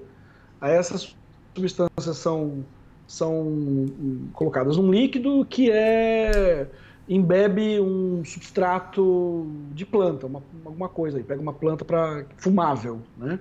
Aí é porque as pessoas gostam de usar fumado, então elas vão fumar esse troço aí, que na verdade é um banho químico Ai, de canabinoides. credo. Porque assim, que se, se for um banho químico de canabinoide de uma coisa. eh, Eu, eu não tenho necessariamente o preconceito com a questão química. Eh, O LSD é químico, né? Mas eh, e é uma substância eh, comparada a outras substâncias relativamente segura, né? Claro, é importante quando fala para o público em geral que não há substância absolutamente segura, tem pessoas que vão ter riscos. No caso do LSD, o risco principalmente é de desenvolvimento de psicoses, né? Então não é para todo mundo, né? É, mas, por exemplo, o risco de morte é baixíssimo. Isso, isso é baixíssimo. Baixíssimo mesmo. É, químico também. Agora, essas substâncias têm risco, tem risco de, de morrer mesmo. Tem vários casos de, de morte causados por, por, por essas, esses canabinoides sintéticos. né? E várias lombras tortas, né, por assim dizer, para usar o termo popular. Várias histórias de, de, de brisa ruim. Toffoli, É... Uma pesquisa como essa, ela pode ter consequências negativas e inesperadas dentro do bolsonarismo, no, no, no ambiente no qual estamos inseridos? Ela virar Olha, subsídio para mais, geral... ela virar subsídio para é, piorar a política pública e não melhorar? A gente não precisa de motivo nenhum para eles piorarem a política pública de drogas. Já estão fazendo sem motivo algum. Aliás, toda a tomada de decisão que vem sendo feita não é baseada em evidências. Então não faz diferença. Faz diferença. A ter, a gente, assim, a pesquisa deve continuar. A gente não pode claro. ter medo, ter vergonha, ter preocupação e não fazer pesquisa com medo de qual vai ser a interpretação, porque é, a, gente, a gente tem que lutar com a razão. Né? A gente tem que, nem que seja no meio da escuridão, a gente tem que levantar nosso shot ali e acender a luz que iluminar o que der. Né? Então eu acho que a chance de ter um impacto negativo é mínimo. É, não, eu, mas eu não. E, Diga.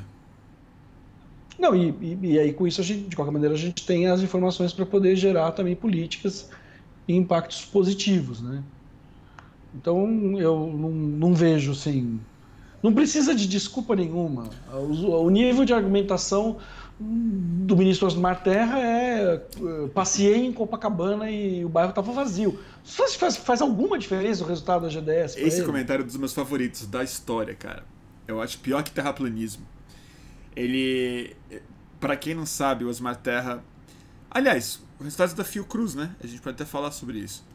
É, podemos falar Porque um pouquinho sobre isso também. Acho quando a, a Fiocruz fez uma pesquisa enorme sobre crack especificamente, né? É, mas sobre, Não, sobre, sobre drogas, crack, sobre, sobre drogas no geral.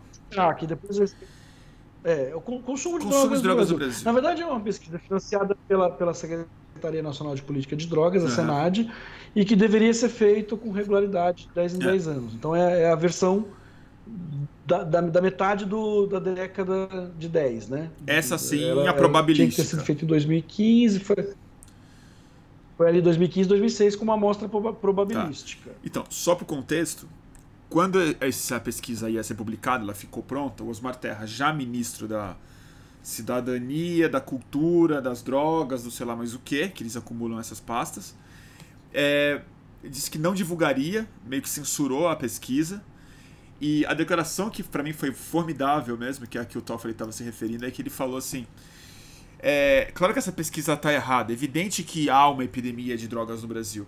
Outro dia eu estava andando em Copacabana e estava tudo vazio. É claro que só pode ter a ver com uma epidemia de drogas isso. E eu não sei o que ele quis dizer com isso. Estava todo mundo em casa usando droga, ou se a droga provocou um caos social que as pessoas têm medo de sair na rua com medo de de é, encontrar uma pedra de crack no meio da rua e tal. Mas esse, esse, esse é o empirismo do nosso ministro. Assim, ele andou em Copacabana e estava vazio. Logo, só pode ser drogas.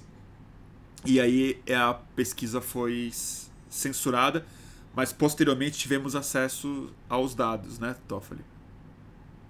Pois é, ela vazou, ela vazou. primeiro e depois quando viram que não ia dar para segurar, acabou fazendo um acordo de cavalheiros lá, é, mediado pela, pelos jurídicos né, da, da Senad e da Fiocruz, que permitiu a divulgação, mas ela não é adotada como dado oficial do Brasil. Né? É curioso que não seja adotado, porque no último relatório mundial de, de drogas, né, da, publicado pela UNODC, uh, o, o então governo Temer, que já tinha influência do, do Osmar Terra, usou dados dessa pesquisa como oficiais. Foram, né, o, os, os, os, a ONU pede, os países fornecem os dados. Os dados que eles forneceram foram dados dessa pesquisa. Então, enfim, é isso, né? O, os, dados, os dados interessantes, é, só para vocês terem uma ideia, né, como é diferente o, o universo é, da pesquisa do, do, levantamento de drogas, né, onde né, é, a gente tinha ali 77% das pessoas tinham consumido maconha, né? É, é simplesmente 10 vezes mais na vida. É simplesmente 10 vezes mais do que o número real da população brasileira, né? Quem, aproximadamente 7,7% dos brasileiros, né, aproximadamente 8% dos brasileiros já consumiram maconha na vida. Que é um número bem pequeno comparado com outros países, né? E me, me dá uma ideia de outro país. Cocaína na vida, três. Ah, outro, outro, de país. Uh, 15%, 20% é. até chega nos máximos, Máximo, né? 20. Que são que, Nova Zelândia, uh, República Tcheca. Estados Unidos. Os Estados Unidos. Estados Unidos é um número bem alto, eu não me lembro de cabeça. E, e essa é uma das razões importantes que teve esse processo de, de, de legalização lá. Agora, atualmente, saiu uma pesquisa da Pew, né? Dizendo que 63% dos, dos americanos são favoráveis à legalização. É, agora já era, né?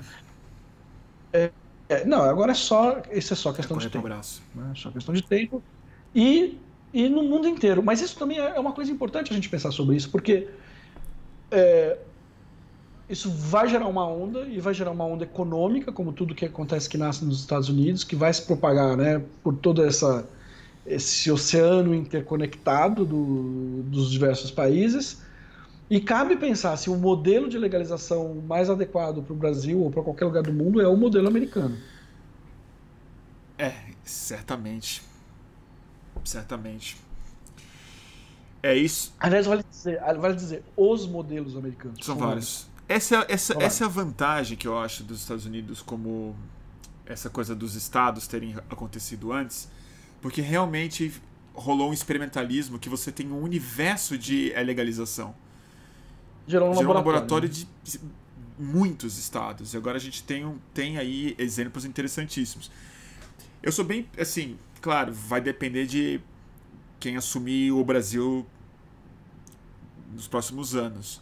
Mas a gente teve um sinal já muito ruim nessa semana dessa é, legalização amarga que fizeram com um remédio que eles dizem a base de maconha, que é, uma, que, que é uma das expressões que eu mais odeio, porque a maconha é o remédio. Aí eles fazem um remédio para fingir que não é maconha.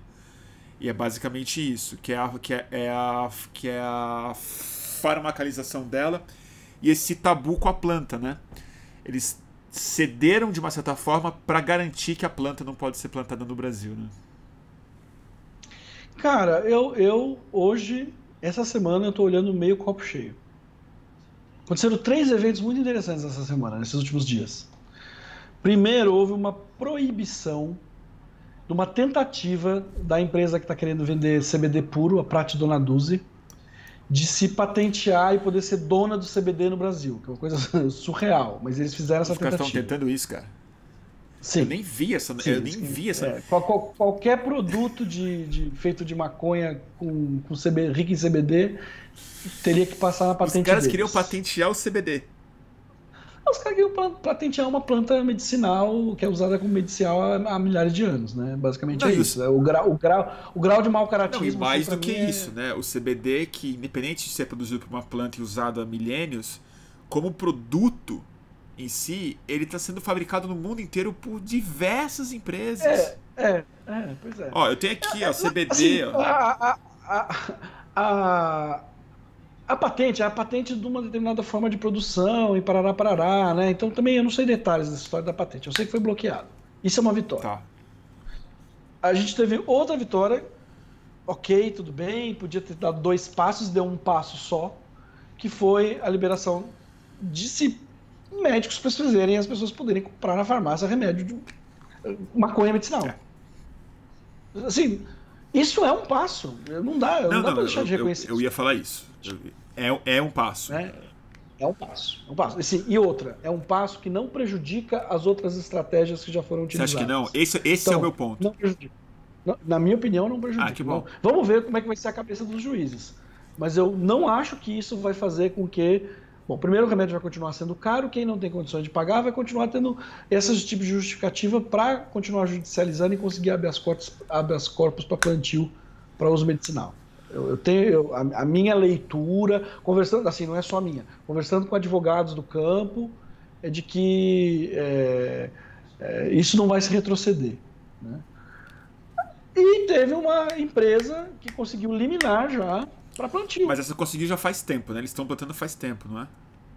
Então, o... não, mas consegui... Mas, não... É, saiu agora. Né? Mas tem a turma do ABC Esperança, né? Não, mas, mas aí é, não é na indústria, aí é uma, uma associação. Uma associação. Esse é plantio associativo. O que, o que uma empresa conseguiu para plantar industrialmente, para fazer o Gente remédio. do céu. É, e aí, assim, é claro, empresa, blá, blá, blá, a gente já assusta, mas assim, tá andando, entendeu? As coisas estão andando. E no Congresso es- estão andando projetos vinculados à maconha terapêutica que ah, podem ter algumas surpresas muito interessantes aí em breve. Então, a coisa não tá parada, não, entendeu?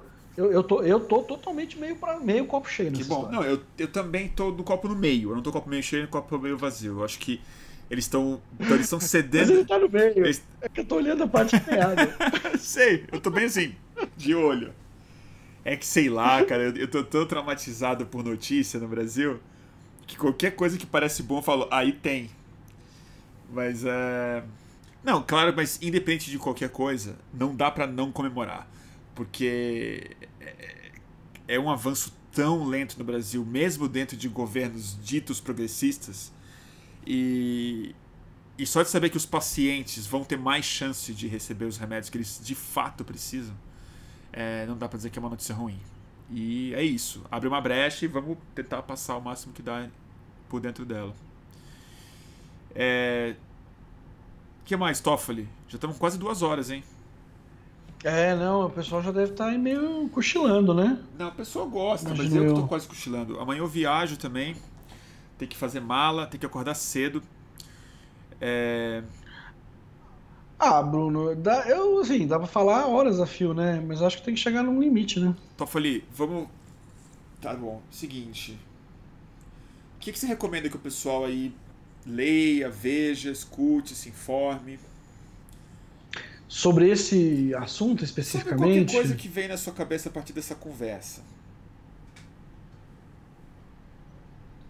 É, esse é um ponto que eu acho que a gente ainda não cobriu no Brasil, né? A gente ainda não tem um, um, um- lugar, um centro, um site de informação. Esse lugar tem uma.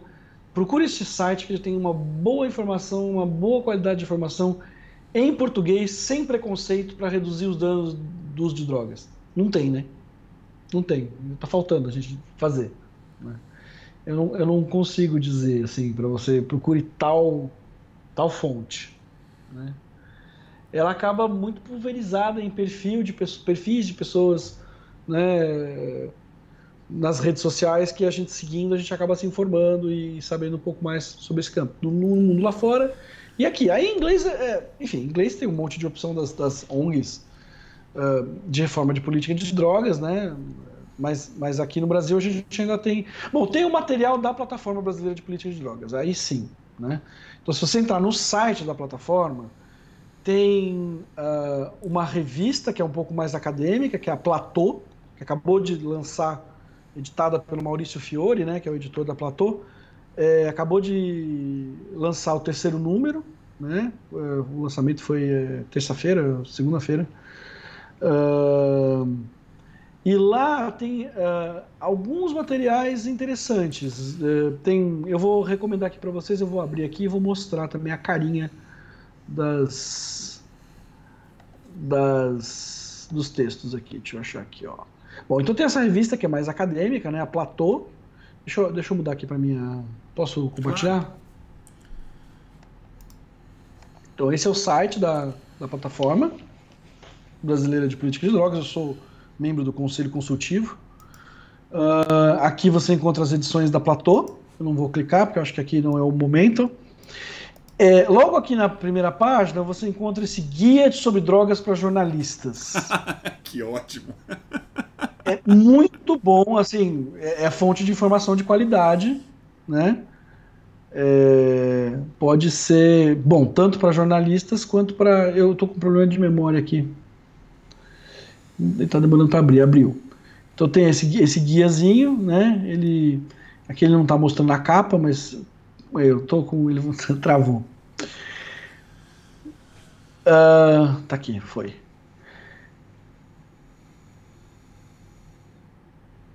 Alô? Toffoli? Toffoli tá aí? Ixi, gente, acho que o Toffoli caiu. Será que ele caiu? Ih, turma. Agora fiquei, agora fiquei preocupado. Deixa eu ver aqui. É, eu acho que ele tá com uma conexão ruim lá, turma. Acontece. Deixa eu ver aqui. Vamos chamar o Toffoli.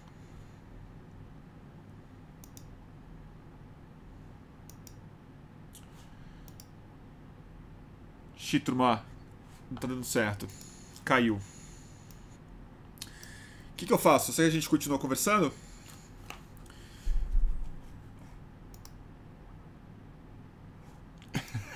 Deixa eu saber. Mais uma vez aqui. Peraí. Peraí. Agora tá chamando. Vocês estão ouvindo, né? Toffoli. Foi. Tá me ouvindo, Toffoli? Eu não tô te ouvindo. Xiii. Não tô te ouvindo não, Toffoli. Sem áudio. Sem áudio. Sem áudio, Toffoli. É. Ó. Obrigado. Escreve alguma coisa pra gente. Bota, bota pra gente. Deus te abençoe, Toffoli.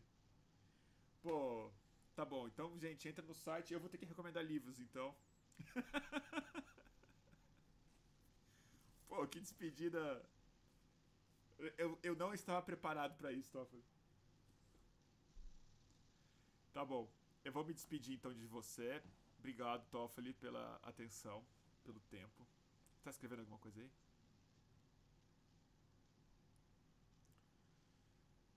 Ele tá tentando. Bom, turma, de qualquer jeito.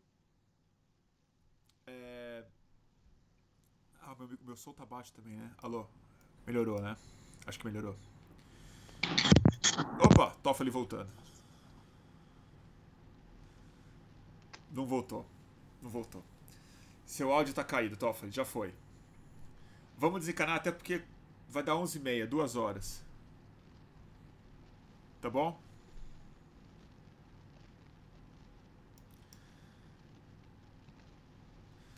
Turma, vou desligar, Ih, vou desligar o Toffoli aqui, peraí.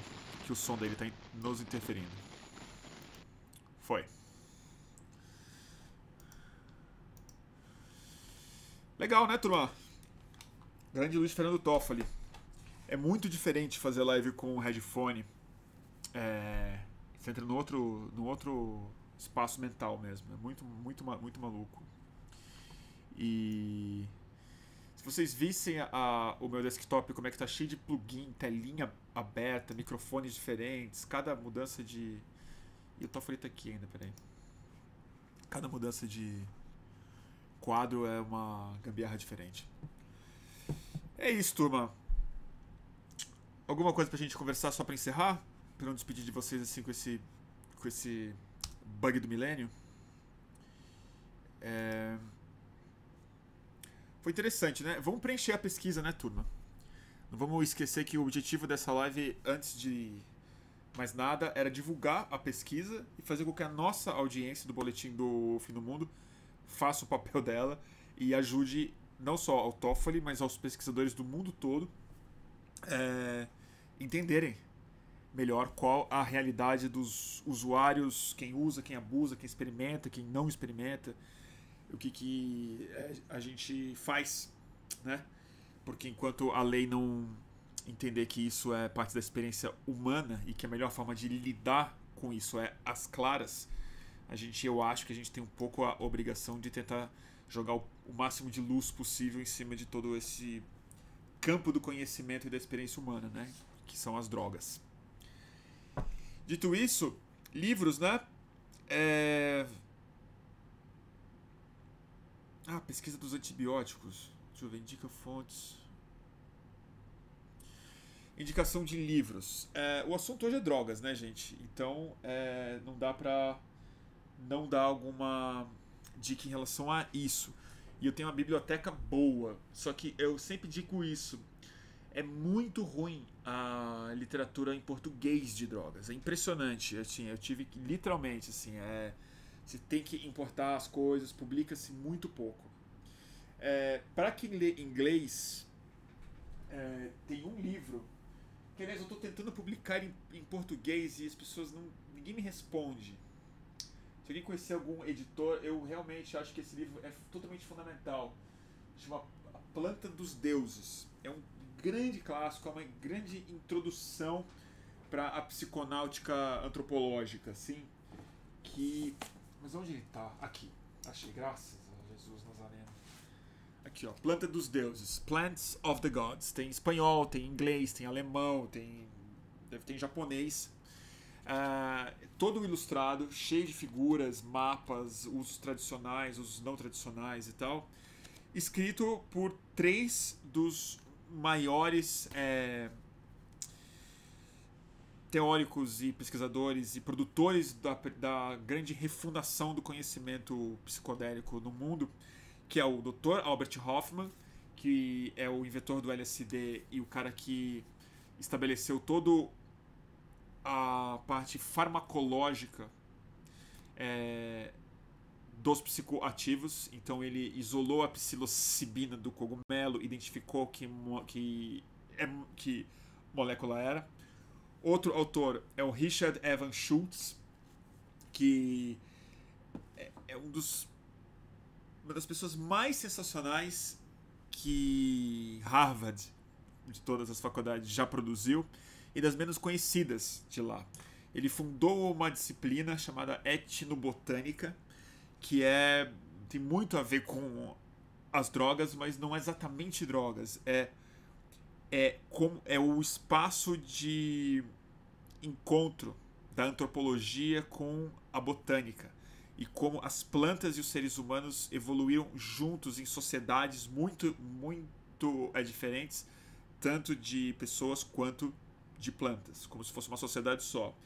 E a psicoatividade é a parte central disso é, como que as plantas psicoativas fundaram sociedades e culturas e religiões e formas de ver o mundo diferentes. É um dos co-autores desse livro.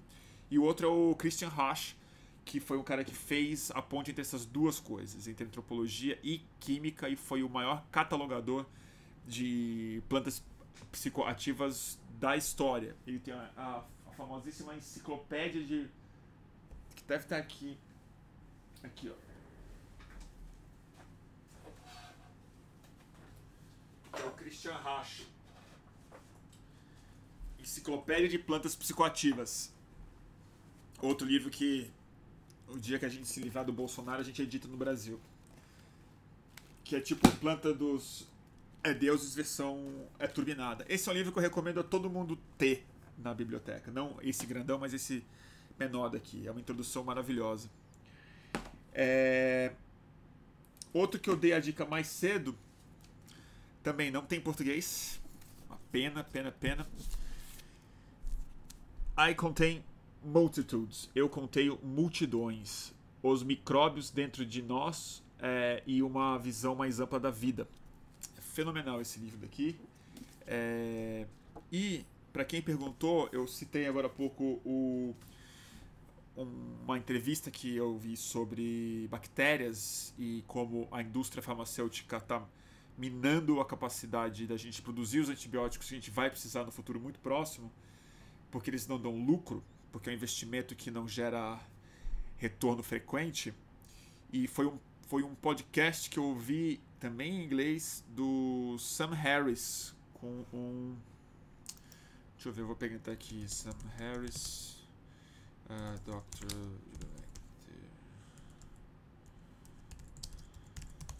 Eu vou achar aqui. The Plague Years, exatamente. Eu vou mandar o, o link para vocês. É esse aqui, ó. Vocês pesquisarem no. Vocês pesquisarem no. Spotify vai ter.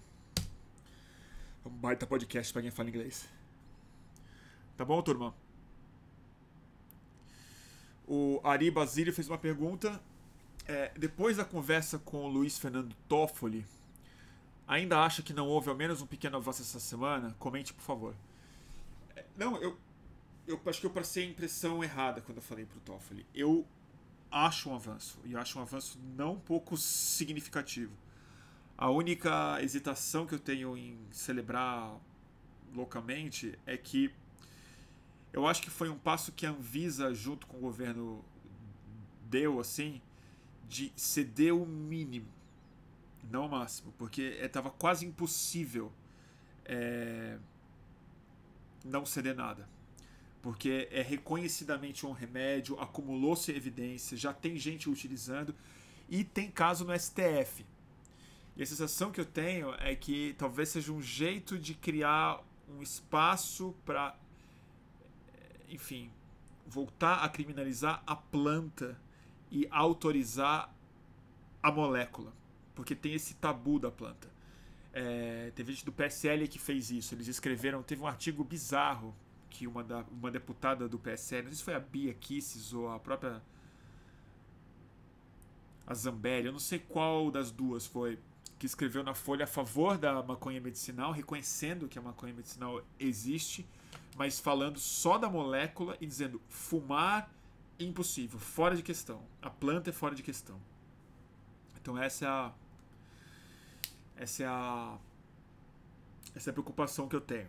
É um jeito de entregar para os reacionários do Brasil, falar assim, tá, CBD e THC pode, desde que seja caro, colocado numa pílula e jamais na plantinha. Mas eu concordo com o Toffoli.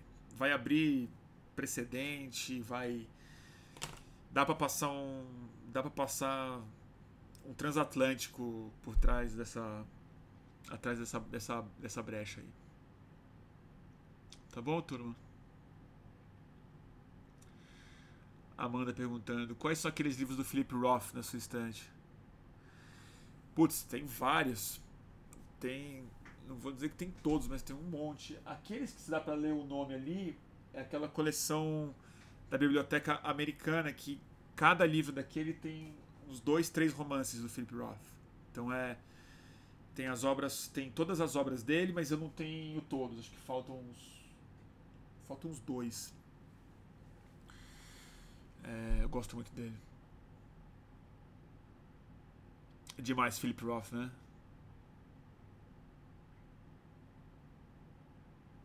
A Luísa fez uma pergunta interessantíssima para mim. Você sabe como começou o seu interesse por é, drogas? Você já se considerou um viciado? Nunca me considerei um viciado. Certamente eu nunca me tornei um dependente químico de nada do que eu usei. Mas. É, foi uma coisa central na minha vida. E durante uma época, apesar de eu não ser viciado, porque psicodélico em si não vicia, né? Você não, não, não tem crise de abstinência, não tem crise. Né? Você não tem compulsão por psicodélico, até porque a, natureza da substância não permite isso, porque se você tomar um ácido no outro dia ele não vai bater. É, mas eu acho que durante um período da minha vida elas tomaram um, um, espaço maior do que o desejável na minha vida. Eu usei mais do que o.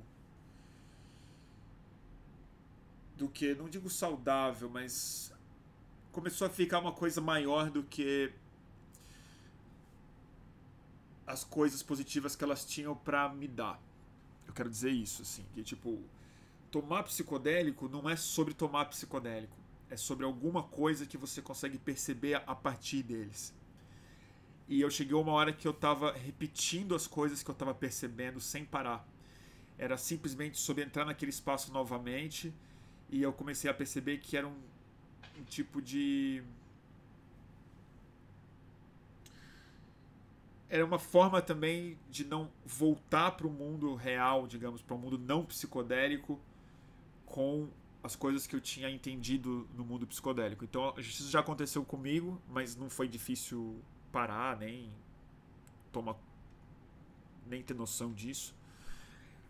É, é, foi isso. E no começo, quando eu comecei a fumar maconha lá atrás, hoje eu não fumo mais. Tem anos que eu não fumo mais maconha. É, mas no começo, quando eu descobri a maconha, eu fumei muito E também acho que pode não ter sido bom. Uh... E eu lembro exatamente quando eu comecei a me interessar por drogas, sim. Precisamente quando foi. Quando eu li um livro sobre LSD. Isso. E eu era bem mais velho do que os meus amigos que já usavam drogas. Eu nem bebia. Tomei. Eu li um livro sobre LSD, publicado em 1965, antes do, do movimento hippie. Era sobre estudos psicodélicos, era sobre o potencial psicoterapêutico dos psicodélicos, chamado LSD. E quando eu li, eu falei, eu quero tomar isso daqui de qualquer jeito. E aí demorou até eu, até eu conseguir.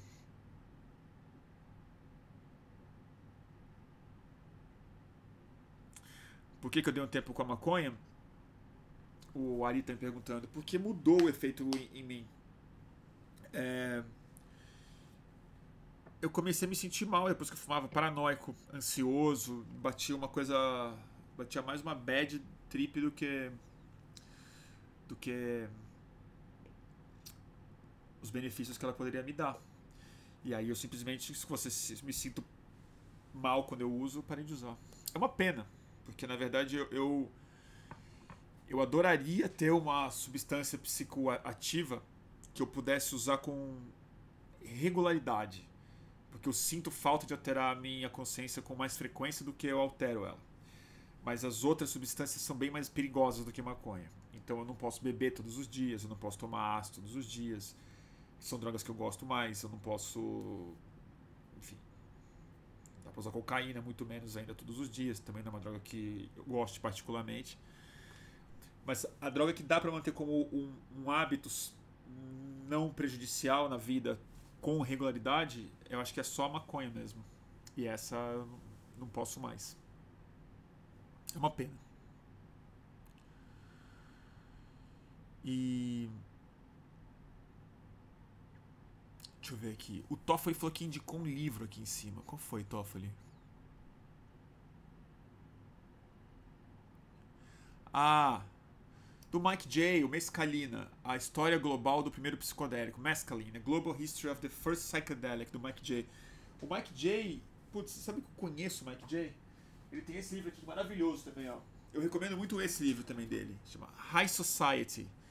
É uma história ilustrada dos psicoativos mais importantes da história. Então é um é maravilhoso, assim.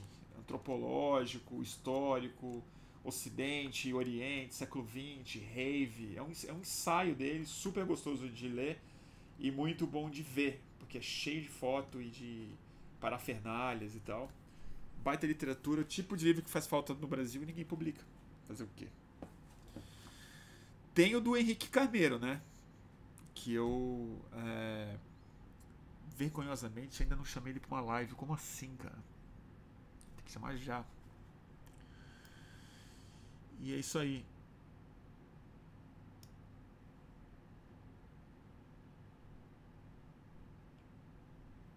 Bruno, como começar um contato com LSD de maneira segura e legal? Existe? Muito difícil, Pedro. Muito difícil. É, tudo, no, tudo no exterior. Para eu tive muita sorte na vida e, e, também muito esforço, assim, há mais de 10 anos. Eu me mudei do Brasil para tomar LSD de maneira segura e farmacêutica. Eu me mudei fui morar em São Francisco para entrar nesse, nesse universo e conhecer a turma e entrevistar e fazer as coisas. Mudou a minha vida. Mas aqui no Brasil tem uma, uma renascença psicodélica de pesquisa científica, mas que exatamente por ser científica e ser muito rigorosa com a legalidade, com, com a fragilidade de todo esse universo, é, é ela é fechada nas pesquisas, né? ela não, não não, dá acesso ao público normal. E Bruno, já teve experiência com ayahuasca? Já. Maravilhosa. Maravilhosas. Mas tem 10 anos que eu não uso ayahuasca. Por causa de uma viagem muito difícil que eu tive com DMT cristalizado, fumado. Eu tive que parar. Para não, eu me traumatizei, eu não, eu não quis mais ingerir ayahuasca por conta daquela experiência que eu tive com o princípio ativo dela. E isso foi em 2009.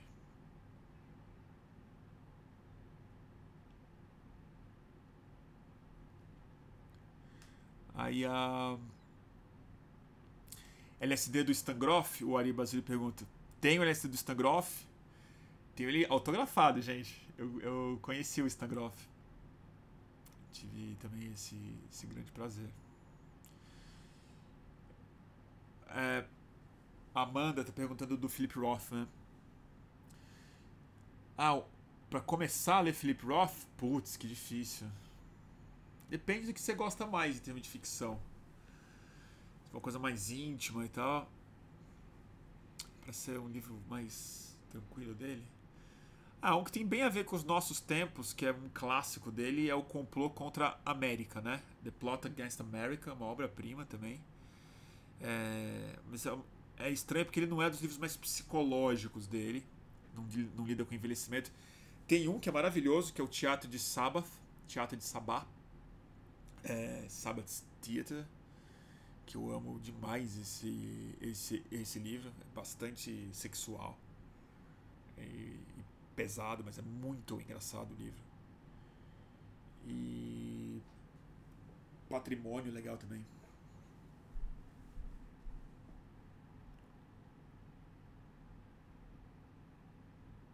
Deixa eu ver.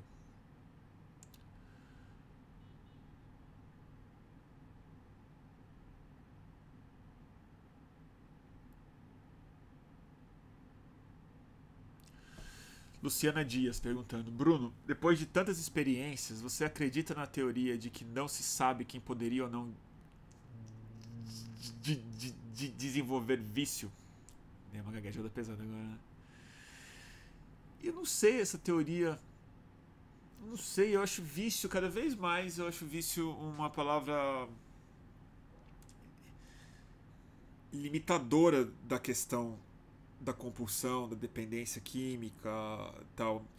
Eu, eu tendo a concordar muito com a visão do, do Gabor Mate e de e de pessoas que assim o, o, o vício evidente como o Toffoli colocou mais cedo sempre tem biologia sempre tem predisposição sempre tem uma estatística que diz respeito à matéria dos seus genes a composição sua biológica histórico familiar e tudo mais mas eu acho que a essência do vício, e alguns estudos já meio indicam isso de várias formas, um deles do próprio Dr.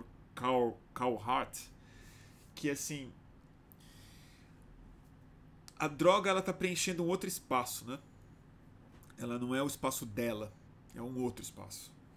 E quando é a dependência química? Quando você encontra numa droga que vai te causar esse tipo de compulsão, eu acho que o problema do vício ele se instala antes do vício, na verdade.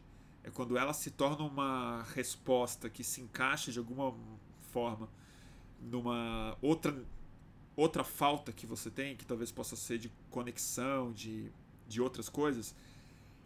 Isso é a base de um vício. Então, em algum lugar, eu acredito que qualquer pessoa pode se viciar na, na é medida em que qualquer pessoa, eventualmente na sua vida, pode ter momentos em que esse vazio pode aparecer.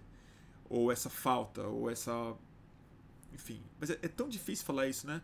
Porque às vezes é por acaso, às vezes é sorrateiro mesmo. Tem muita droga que é muito sorrateira. A cocaína é sorrateira. Né? Eu conheço pouquíssima gente que se viciou em cocaína de cara. Mas a pessoa foi percebendo que ao longo de muito tempo ela tinha uma relação vai, vem, nunca ia, nunca voltava e tal.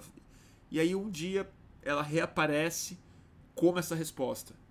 E às vezes ela vem numa fase da vida, às vezes ela vem no meio de uma, de uma crise de outra ordem da pessoa, no meio de um luto, no meio de uma separação, no meio de um. É, no meio de uma fase boa da vida dela. É, então é. É tão diverso quanto a, quanto a experiência humana mesmo, assim.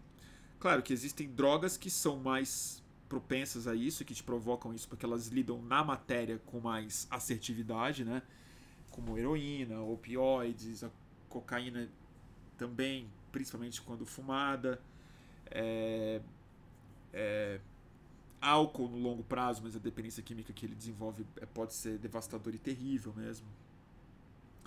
Mas é engraçado porque eu acho que a gente devia pensar em vício hoje, principalmente depois da internet, como e do smartphone, como esses equipamentos, esses aparelhos que eles para o cérebro eles são indistinguíveis de uma droga, né? Então assim a gente não entende o smartphone como uma droga porque ele não dá um barato, ele não está associado com hedonismo, ele não está associado com festa, não está associado com segredo, não está associado com com ingestão de coisas mas em termos de produção de recompensa, de preenchimento de vazios, de espaços de tempo é vazios, ou de solidão, ou de carência, ou de falta de afeto, de uma série de outras coisas, eu acho que para falar de vício hoje em dia, a gente tem que começar falando sobre telas, smartphone muito particularmente, e pornografia, é, novas formas de compulsão que preenchem os mesmos as mesmas mesmas condições psicológicas e biológicas no cérebro e a gente não entende como droga porque elas não têm o estigma material que a, a droga sempre tem. Então eu, eu acho isso, eu acho que é tem muita gente preocupada ainda com drogas no mundo e claro é sempre um assunto que merece o máximo de atenção e preocupação mesmo porque é sério é perigoso e, e, e, tem muitos benefícios possivelmente associados. Mas eu acho que o maior problema de dependência hoje em dia que deveria estar sendo falado no, no, no mundo, sobretudo pela idade que as pessoas começam a usar, são as telas, são os, são os gadgets.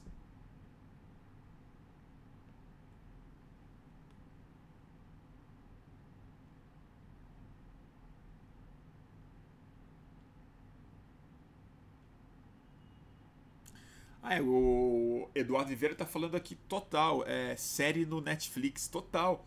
Eu, quando eu tava no Rio agora, é, Greg News e tal, mas ficava muito sozinho lá também e tal. É tipo assim, às vezes você entra numa uma espiral de binge watching. Quando eu vi, eu tava tipo às quatro e meia da madrugada. Complicado. E, não, e eu não tava me divertindo muito, não. É... Vamos lá.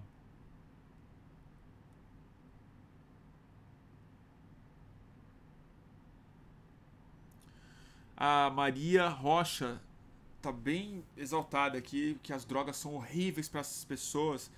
Triste ver as pessoas envelhecidas muito rápido e nas ruas como um zumbi. Maria, eu, sua noção é muito restrita de drogas, muito restrita. Está falando Primeiro que é uma sacanagem chamar de é zumbi. É muito preconceito, porque essas pessoas estão tudo menos mortas, né? Às vezes é o contrário disso. Às vezes as pessoas estão tentando exatamente reduzir a intensidade psicológica que elas estão passando numa situação muito difícil, que pode ser de miséria extrema, de abandono, de falta de amparo social e de, desse tipo de preconceito que afasta ainda mais elas, né? Mas outra coisa que é bom de você pensar, Maria, é que assim. É, eu, ah, você falou que você já trabalhou com os drogados, né? Recuperação de é, drogados. Aonde você trabalhou? Porque tem que ver isso, né? Tem muita gente. É, tem, um, tem um conceito muito, muito errado. Mas assim, de fato, se você trabalha, se a única experiência que você conhece de drogas é no da pessoa que tem um abuso extremo e precisou de um auxílio grave em clínica, você vai supor que a droga necessariamente leva a isso. Mas eu vou te convidar a, a se refletir de uma outra forma. Por exemplo, o mercado de drogas no mundo é um dos que mais, mais tem grana no planeta. É um mercado assim multibilionário, centenas de bilhões de dólares, movimenta infraestrutura, avião, navio, suborno, é, comércio, gente que usa todos os dias, todos os tipos, em todos os, todos os lugares. Você acha que esse mercado ele ia existir se ele só produzisse pessoas nessa situação, o grosso de quem usa drogas está trabalhando, está comprando a sua droga com dinheiro que ganhou, está tendo problemas ou não com elas, mas são problemas de outra ordem, que você pode ter por mil outras razões, né? Então, assim, eu, eu vou discordar de, vo, de você.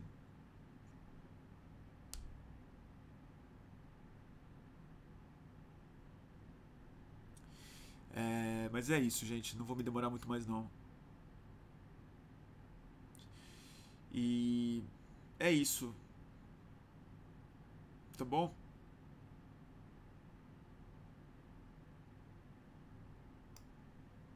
É.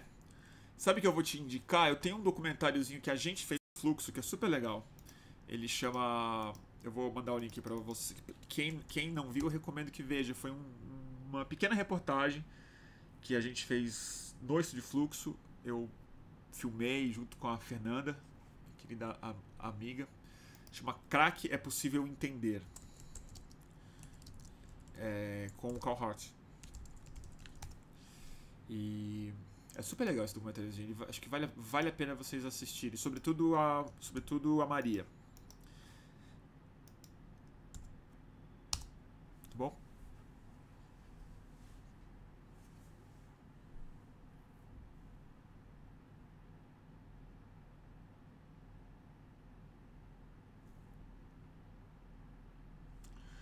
É isso aí.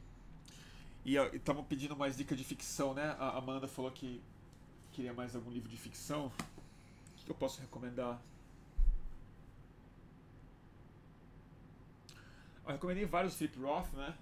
Que você pediu. Eu gosto do Keats, eu não sei como é que fala o nome dele, nunca sei. Keats. Sul-africano, maravilhoso. Esse livro aqui. Life and Times of Michael Kay. J.M. Keats. Nunca sei como falar, vou repetir isso também li em inglês, não sei como achei em português, é A Vida e o Tempo de Michael K. É, outra obra-prima dele é o, o Desonra. Em inglês, Disgrace. Baita livro. Curto também. Comecei lendo uma. Lei em dois dias, super impactante. É, e para quem não leu, livro de férias que eu recomendo muito. Eu acho que agora que o Bolsonaro é presidente, esse livro cresceu na minha cabeça. Eu preciso reler. Que eu li ele já tem anos, me impactou muito, mas agora eu acho que ia me bater assim. No Natal, leiam Viva o Povo Brasileiro, do João Baldo Ribeiro.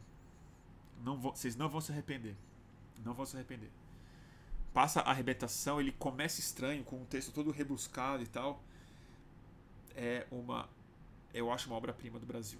Eu acho o romance brasileiro mais é, subobservado, menos observado como com o tamanho que ele deveria ter.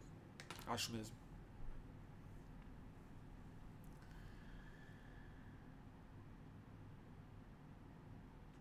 Tá bom? Ah, o Carlos Custa perguntando qual o autor do livro sobre LSD que você recomendou. É, chama John Cashan. É, deixa eu ver. Tá.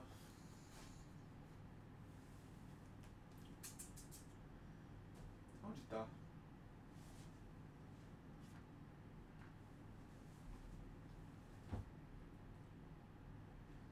Chama John Cashan. Eu tenho ele em inglês e português. Português é daquela editora Perspectiva, aquelas edições clássicas, acadêmicas, branquinha. Em inglês ele não é tão, tão fácil de achar, ele é super fora de catálogo. Em português, bom, John Casham, você pode, talvez você ache no, na estante virtual. LSD, The Problem Solving, Problem Solving Psychedelic. Ah, não, não, desculpa. Esse aqui não é o do John Casham. Ele é o do Statford, com o prefácio do se eu começar a falar desse livro aqui, vai, vai demorar. Mas é o. Gente do céu, cadê?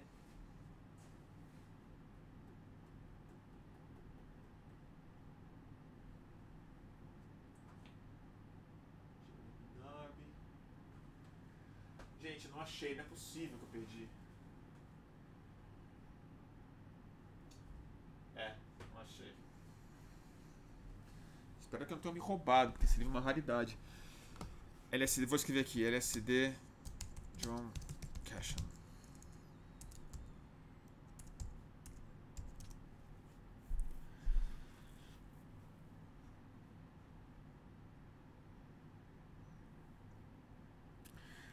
Ah, Maria Cecília, você vai. Você, é... oh, olha, Maria, você tá viajando. Para. Não começa a falar do baile funk, não, que você vai começar a me irritar. Não fala de Paraisópolis, não. Não fala de Paraisópolis, não. Não fala que você vai me. Você vai me. Você começar com esse papo de que o problema ali era que tinha droga naquele baile, você. Aí, minha amiga, aí você não vai me. Vai me tirar do sério, porque eu. Vou te passar outro vídeo aqui, tá bom?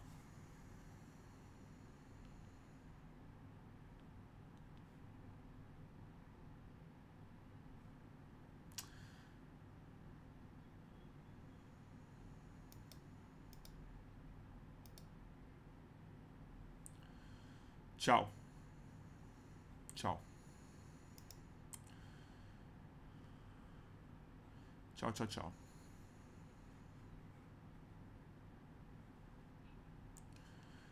Tentei, tentei. Aí bate em Paraisópolis, a gente. Se a pessoa tem esse tipo de drive na cabeça dela, vai passear.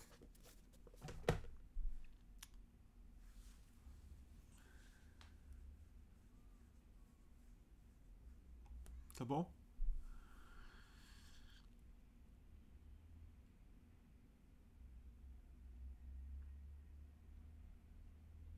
Turma, obrigado, vou ter que ir. Tá bom? Muito tempo no ar. Conversei bastante com o Toffoli. Eu sei que esses assuntos a gente gosta demais. Eu também gosto de falar. Faz tempo que eu não faço uma, uma psicodélica. E vamos fazer mais, né? De repente a gente faz uma antes. Sabe o que, que podia fazer uma live antes do final do ano? Que podia ser legal? Falar sobre redução de danos e psicodélicos no ano novo, que é quando todo mundo que não toma psicodélico resolve tomar. E eu acho meio perigoso. Ao, ao mesmo tempo, bom quando dá certo, né? Resolução de ano novo, é hora de refletir, de viver a vida, de zerar as coisas. Então, de algum jeito, também é uma época adequada. Mas em geral é quando as pessoas vão comprar, vão ser passadas para trás, vão tomar numa praia com todo mundo bêbado, vão misturar coisas erradas. Então de repente a gente. A gente podia fazer uma outra. Tá bom, turma? Então é isso aí vou dormir. Gente, muito obrigado. Já indiquei bastante livro hoje. Obrigado pelo Toffoli. Obrigado, Luiz Fernando Toffoli, nosso professor. Ai, cansei. Tá bom? É isso aí.